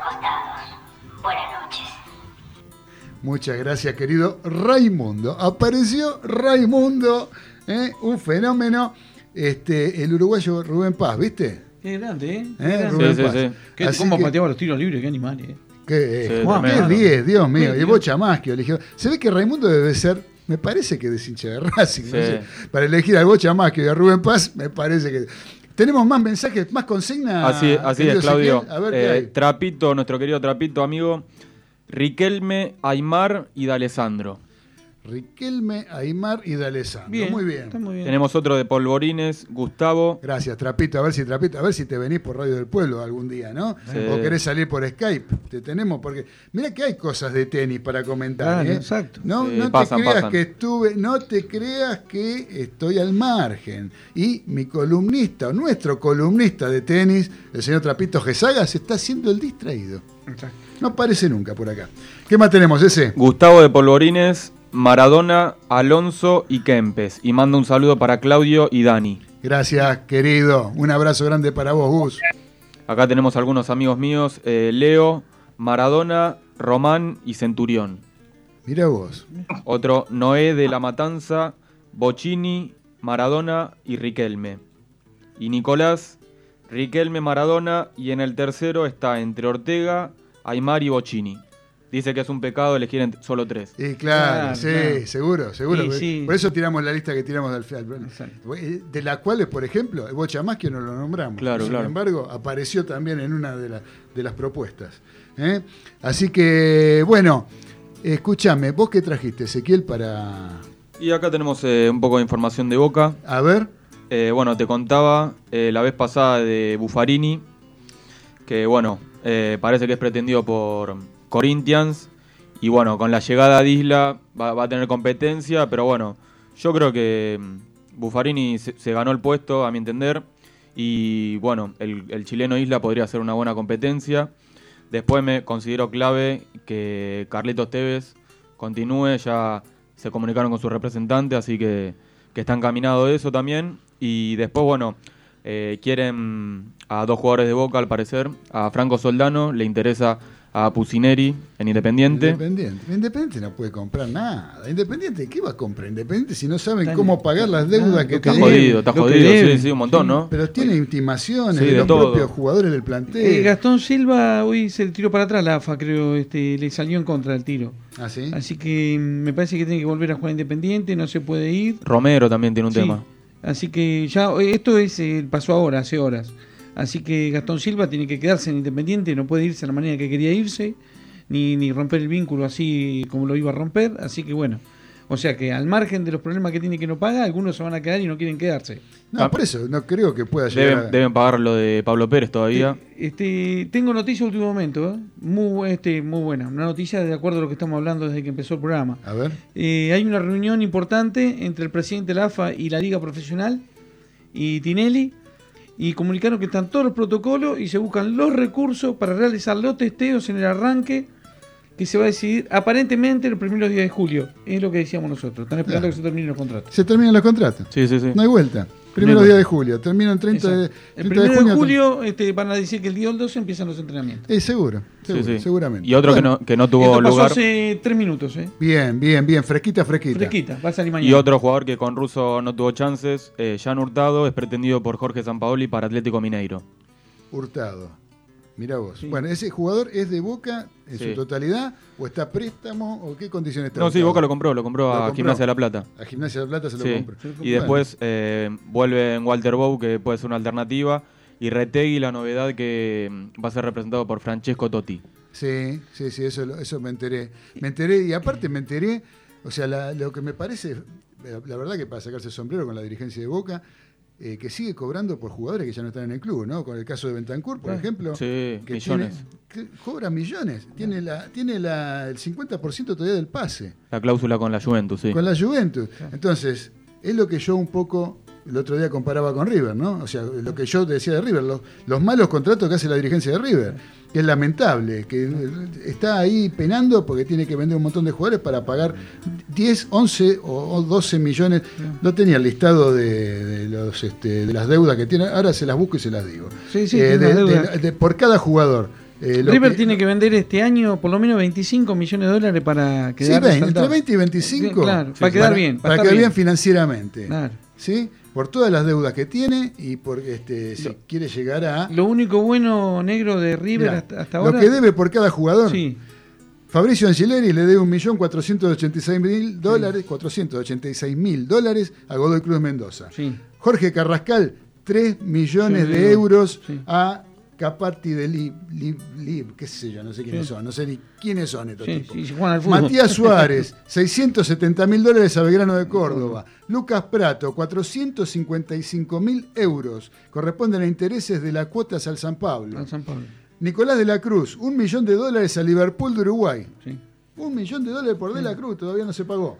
Juan Fernando Quintero, un millón trescientos mil euros al Porto. Ojo negro ahí que tenemos este, la venta de. Cuando trajimos a. Cuando River trajo a Sarachi y a, y a De la Cruz, al vender a Sarachi se pagó un monto importantísimo de esa compra de los dos. Con opción a compra. Después se terminó comprando a De la Cruz. Pero Pero, igual Cruz- se dio un millón de dólares. Se ¿sí? dio un millón de dólares. Sí, sí. Limpito, un millón de dólares. Ah. Paulo Díaz, dos millones de dólares al, al ahí de Arabia Saudita. La suma de los pagos es cercana a los 11 millones 440 mil dólares. River está debiendo. A mí lo que me hace ruido es, ¿cuánto hace que fue lo de De la Cruz? Todavía se debe un millón de Hace dólares. dos años, sí. No más, eh, 2017. Claro, 2017, 2017, claro. un millón de dólares. Quintero todavía se debe un palo 300 por Quintero. Eh, Y y se dio vuelta con triste, Quintero. que a Belgrano le deba 670 mil dólares por Suárez, ¿sí? O a Godoy Cruz, que se le debe 1.486.000 por Angileri. Eh, eh, una cosa que realmente un jugador que no lo vale, Claro, pero y aparte este, estar debiéndole a un club, yo no sé, si estos se les ponen de traste a River y le hacen lo mismo que le, hacen, se le, le han hecho a Newells, o sea, Ah. con los reclamos, River se queda sin incorporar, River se queda sancionado, River, o sea, se merecería todo eso River. ¿Sí? Ahora, ¿y cómo ves? ¿Cómo hace Boca para siempre estar cobrando por uno que se fue, por el pibe que lo vendieron, por el otro están cobrando los derechos federativos, por el otro... Y siempre les está- le está entrando plata. Bueno, eh, eh, Boca tuvo durante muchos años una economía dolarizada totalmente. Eso le hizo muy bien al club. ¿Por qué? Porque cuando el dólar Si el estaba a uno dólar a se uno, fue a la miércoles. claro, pero cuando ellos tenían la- el dólar guardado a uno a uno, después el dólar se fue ¿Guardado? y ellos hicieron un negocio en dólares de toda la vida. En la gestión Pero de ¿quién- Macri. La gestión de Macri, ¿Pero quién claro. hace negocio en pesos en la Argentina? En, Bueno. en los clubes de fútbol. Bueno, el, problema, bueno, que River tuvo problemas financieros gravísimos, negro, an- antes de que subiera a primera, todo eso, River estuvo recontra Pero vos viste los, los títulos que ganó River. Sí, River verdad. vendió por 140 millones de dólares en la Sí. gestión de Donofrio. Sí. 140 millones de dólares. Sí, es verdad, es verdad, sí, es verdad. Bueno, y- También la deuda, la deuda que tenía era tre- tremenda. No, bueno. Eso hay que pagar, hubo que pagarla. Sí, está bien, fenómeno. Pero, no si que debíamos la luz cuatro meses. pero compró por 115. Sí, ¿eh? sí. Gastó 115 millones de dólares, gastó 7 entre Lolo y No, no. La Rondo, por ejemplo. Si nos ponemos Bueno. a hacer matemáticas, no dan los números. Digamos, no, pero aparte yo lo que no entiendo, yo lo que no entiendo es cómo eh, siempre le queda menos plata a River. ¿Y ¿Cómo es? ¿Cómo es esto? Los- los- ¿qué, qué contratos hacen? Que se le van los jugadores y no le queda un peso a River. Con muchos jugadores le pasó. Y- Bueno, eso a Boca no le pasa. No le pasa. ¿Por qué no le pasa? Porque están bien hechas las cosas. Bueno. ¿Sí? Sí, sí, totalmente. Desde, desde lo institucional. Más allá que esté dolarizado, está, dolarizado está todo, César, el Sí, fútbol. sí, sí. El fútbol Sí, está sí. todo dolarizado. Inclusive ahora tenemos la, la plata que va a girar la Conmebol a las distintas federaciones, es en dólares. Vos fíjate qué negocio, ¿no? Para, la Federación Argentina, ponele, para la AFA. Le llegan 200 mil dólares y tiene que repartir pesos. O sea que vos fíjate ¿eh? el negocio que es. O sea, y 400 mil dólares libres, ¿para qué lo que 200 mil para, para los testeos y 400 mil libres para ayudar a, los distintos, a las distintas divisionales. Entonces, eh, ¿cómo es que entonces eh, hay, hay un tema institucional y de manejo directivo que Boca, ¿cuántos jugadores compró? Mira que Sí, ha montón. comprado jugadores, Boca, cualquier cantidad. Y siempre tiene superávit, siempre tiene buenas ventas, siempre sigue cobrando por jugadores que vendió. River tiene un cuerpo técnico negro que cobra como si jugaran en Europa. Y el de 14 Boca no. millones. El de Boca, ¿vos te pensás Y- que no? Pero el mejor pago de, de- de- uno de los mejores pagos de Latinoamérica es el de River.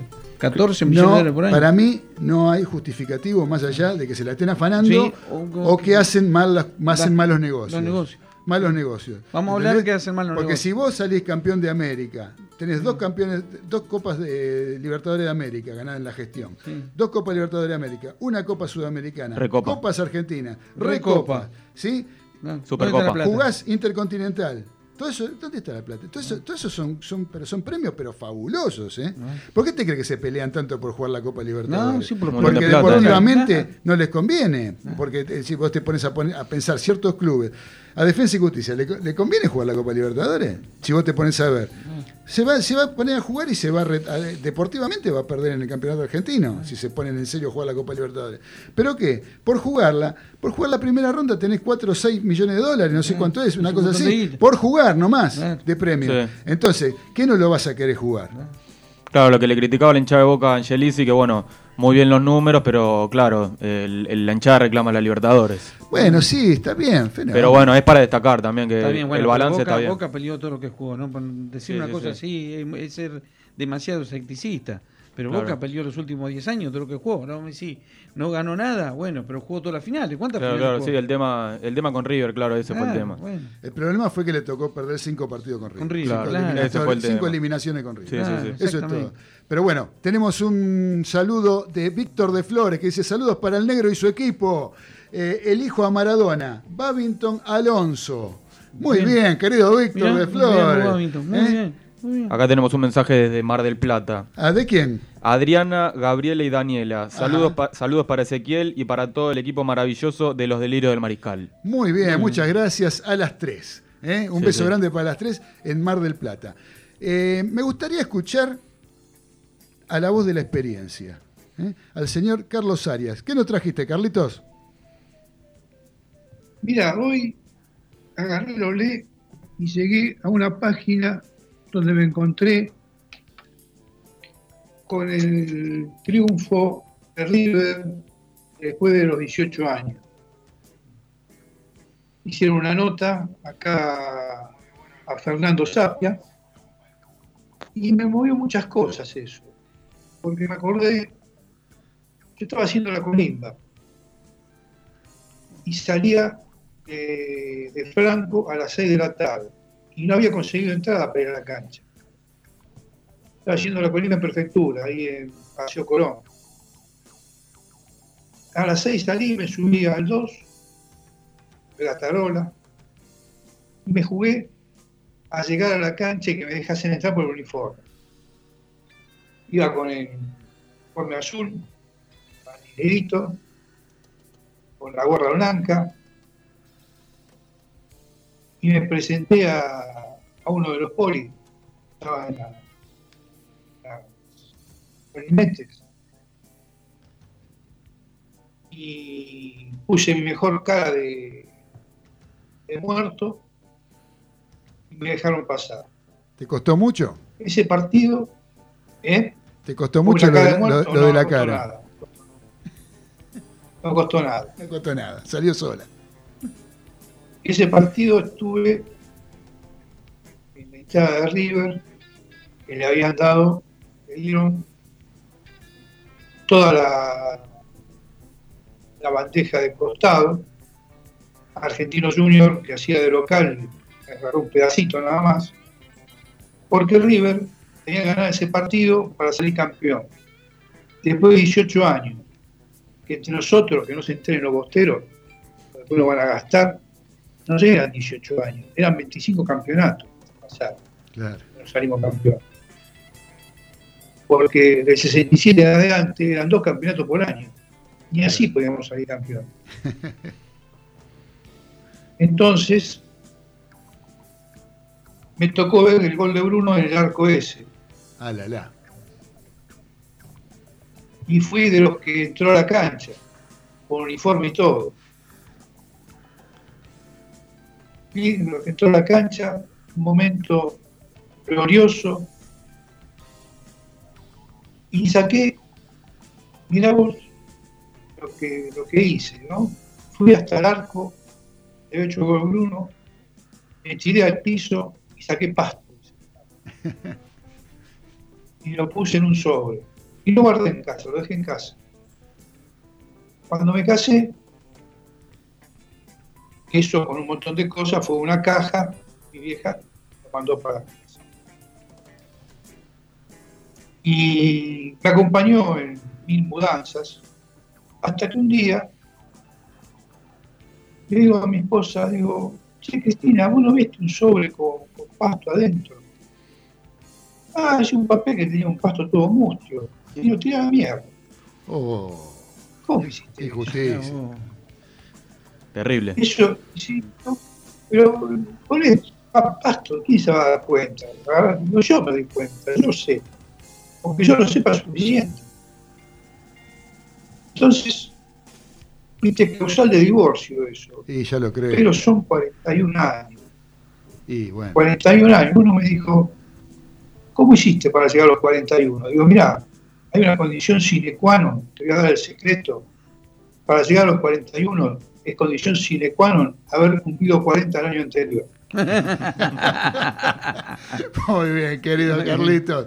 Muchas gracias por la anécdota, por el recuerdo de la voz de la experiencia. El señor Carlos Arias y su recuerdo de cuando presenció aquel River 1 Argentino 0 que era producto de la huelga, ¿no? Porque había una huelga de jugadores profesionales y, jugaron los jugadores eh, juveniles o de reserva este, de la tercera, entre ellos Bruno, que fue el autor de- del gol del triunfo 1 a 0 sobre Argentino Junior y River esa noche fue campeón luego de 25 campeonatos o 18 años. Así que bueno, gracias querido Carlitos. Eh, César, Sí, tenemos unos minutos, pero antes te quiero hacer escuchar, acá tengo un mensaje a ver. de eh, un audio, un audio que nos está mandando el señor Nacho Terenzi. Eh, Es un amigo, Nacho Terenzi, a ver qué nos dice. Muy bueno el programa, eh, gracias por la compañía, es lindo escuchar las opiniones de la gente. Maradona Bocini y Riquelme. Saludos. Gracias, querido Nacho. ¿Tomó nota, Galito? Sí, sí, sí. ¿Tomó nota? ¿Eh? Porque mire que después tiene que hacer el, el- el podio, lo tiene que Ah, sacar usted. Así que bueno, este César, No, tenemos, te- tenemos muy poquito. cinco No minutitos. tenemos, no tenemos este automovilismo, lamentablemente, en la Argentina. Tenemos que esperar hasta el 5 de julio para que empiece la, te- a rodar la yo tengo un Fórmula 1. dato. ¿Tenés un dato? No del, no del de, de este del automovilismo nacional, Sí. pero sí de la Fórmula 1, que no va a haber podio dentro del ah, no, protocolo. no lo vi, mirá. No sí, dentro de los protocolos que, De seguridad no va a haber- que rigen la vuelta de la, la de la máxima categoría No del- va a haber del podio. Dejaron de lado el clásico podio. Lo comentó Dani, sí, sí. Ah, mirá. Lo Así del que- podio. Hoy, así- este, ayer en, en Maranello salió la Ferrari 2019 a dar una vueltita, porque viste que no se pueden mostrar los autos nuevos. Ajá. Este, no puedes ni, ni probar nada hasta que no esté, hasta que no empiece el calendario. Este, hasta que no se re- reanude de vuelta el calendario, vos no podés probar con Ah, ni autos siquiera nuevos. probarlo podés. No, nada, no puedes hacer nada. Ajá. Así que salí con el auto viejo. Y llamó la atención ver este, a Leclerc por las calles de, de Maranello con la Ferrari y Fettel ni noticia. Mm, Este, suena, o sea, sabemos que se va el año que viene, no va a correr en, en Ferrari, pero yo tengo dudas ya que vaya a correr este, lo que queda de este campeonato. mirá vos. O sea, este, las relaciones están, el, el ego de los pilotos, ¿no? Es tremendo, es tremendo. Este, este chico le va, para mí, le- si lo de- le dan, este, lo dije siempre en un principio, que una vez lo hablamos en otro programa cuando debutó este eh, Charles Leclerc, Sí. que dijimos, si le dan vía libre, este, se le va a complicar a Fete, porque el, el pibe es muy arriesgado. Este, el piloto de Fórmula 1 que es arriesgado es complicado para el compañero. El compañero puede decir, es un loco, es un demente, pero bueno, los, los chicos hoy vienen así, con 18, 19 años, quieren pasar por arriba a todos. Claro. Y este y esa es una de las razones, creo que, que Vettel se va de Ferrari, ¿no? Porque no va a ser piloto número uno. Pero digamos, eh, ahora cuando comienza de vuelta eh, el- el- el- las carreras, cuando empieza la Fórmula 1 nuevamente, ahora que empieza el mes que viene. Sí, el 5. El 5, Sí. empieza el mes que viene. Exacto. Eh, él es piloto de Ferrari. Él es piloto de Ferrari, pero bueno, se, puede bajar, puede pasar cualquier cosa. Como está esto, puede pasar cualquier cosa. Cuando eh, salió campeón en, en Mercedes, este el que salió campeón hace 3, 4 años atrás, no me acuerdo el, el apellido, que era el hijo de un campeón también. Este, se retiró el otro año. Decían que una locura que iba a mostrar el uno, se No, está retiró. bien, pero el otro año. Al otro año. Este año todavía, Está digamos, bien. él tiene contrato con Ferrari, tiene que cumplirlo. Tiene que, En teoría sí. tendría en teoría que, sí. debería este, En teoría sí. Ahí, ahí este, la gente que vio trabajar a- al equipo estos, estos últimos días vio a un piloto, a un tester, que está constantemente con ellos, así que lo, que- lo es raro que salga un auto solo a mostrar, este, a, eh, no sé, hacer un poco de, de- de- de- de ruido con el auto, ¿no? Y para darle un poco de, emoción a lo que va a suceder el 5 de julio y que salga un auto solo, con un piloto solo y la foto no está, está solo Leclerc. Es, es muy raro, Mira vos. es muy raro. Ah, Después, bueno, siguen insistiendo con el turismo carretera, con el turismo nacional y con todo el turismo nacional que arranque. Ya arrancó en Río Negro una categoría, este, una categoría zonal, este, con todos los protocolos de seguridad, este, con mucha menos gente en los boxes, con menos este, mecánicos. Este, una categoría zonal que es como un rally que se corre eh, ahí en, Río Negro. Este, así que bueno, vamos a ver qué sucede. Este, hay 40.000 familias esperando que esto empiece. Claro. De alguna manera, con el protocolo que corresponda. Lo que pasa que no nos está ayudando, eh, me acaban de informar hace unos minutos, es lo que está sucediendo ahora, actualmente en el país. Muchísimos casos positivos, sí. aumentando la cantidad de muertes y eso... Complica, eh, claro. Y sí, te trae un retroceso tremendo. Yo lo que quería saber- querría saber es cómo hicieron los neozelandeses para el- arrancar con el Super Rugby. O sea, eh, eh, había 50.000 personas en el estadio. Bueno. Nadie con un tapaboca, con un barbijo, con nada. Ahí Sí. foco de, de infecciosos, seguro. No, pero eh, no sé, qué sé yo, pero no hay casos. Está bien, pero vos suponés que. un- vamos, Escuchen esto, muchachos. Vos suponés que en Jujuy hay un Es partido otro de fútbol. Es otro vos suponés que en planeta, Jujuy. Nueva, haya Nueva un- Zelanda. Claro, pero O vos sea, suponés que un- lo- el, el Super Rugby eh, se llama Aotearoa. Aotearoa quiere decir Nueva Zelanda en maorí. Claro. En maorí ¿sí? Eh, con los cinco integrantes del Super Rugby, los cinco equipos de Super Rugby, arrancó el fin de semana pasado. y juegan todos, están jugando un partido de rugby y no solo entre los jugadores. Yo lo que digo, yo lo que digo es lo siguiente, por ejemplo, eh, ¿cuántos casos hay de contagios que provengan del fútbol, por ejemplo, del fútbol que se está jugando en Europa, o de el rugby en este caso? Bueno, en Italia, No hay. claro, no hay. Desde futbolista a futbolista no, fue la gente. eso. Claro. No hay de futbolista a futbolista. No. ¿Por, por qué no se puede ni siquiera entrenar? Eso yo a mí no me entra en la cabeza. Pero Bueno. disculpame, te interrumpí. No, no. Bueno, ya lo dijimos, ¿por qué? Porque ahora eh, ya se reunieron hoy. Sí, así bueno, que sí. hay que ver qué pasa. Eh, Todo esto está atrasando todo. Claro. Tanto el automovilismo como el fútbol, como otros deportes. Está bien. Pues hay otros deportes también El que no se habla. El básquet, el claro. básquet ya se El básquet. suspendió la Liga Nacional. Sí, claro, O sea, se- exacto. O sea, contrariamente a lo que nos dijo nuestro querido Dani. Claro, Pero che, nos tenemos que ir. Tenemos que Se nos fue el programa. Se nos fue el programa, ya es un suspiro. Y los quiero despedir a todos, los quiero despedir a Dani. Dani, ¿estás ahí? Aquí estoy, chicos. Nos, nos despedimos hasta, este, iba a decir el lunes, hasta el viernes, El viernes que viene. 26. Y bueno, en Nueva Zelanda ya hay, no- hay dos nuevos casos hoy. Así que vamos a ver, no tenía casos desde hace 21 días. Claro, bueno, pero no por el rugby. Bueno, Sí, no sí, importa. pero hay dos nuevos. No importa, no importa, no- dejémoslo ahí. No tenemos tiempo de discutirlo en este momento. Bueno, querido Dani, te mando un gran abrazo. Carlitos Arias, saludo para vos. Chau.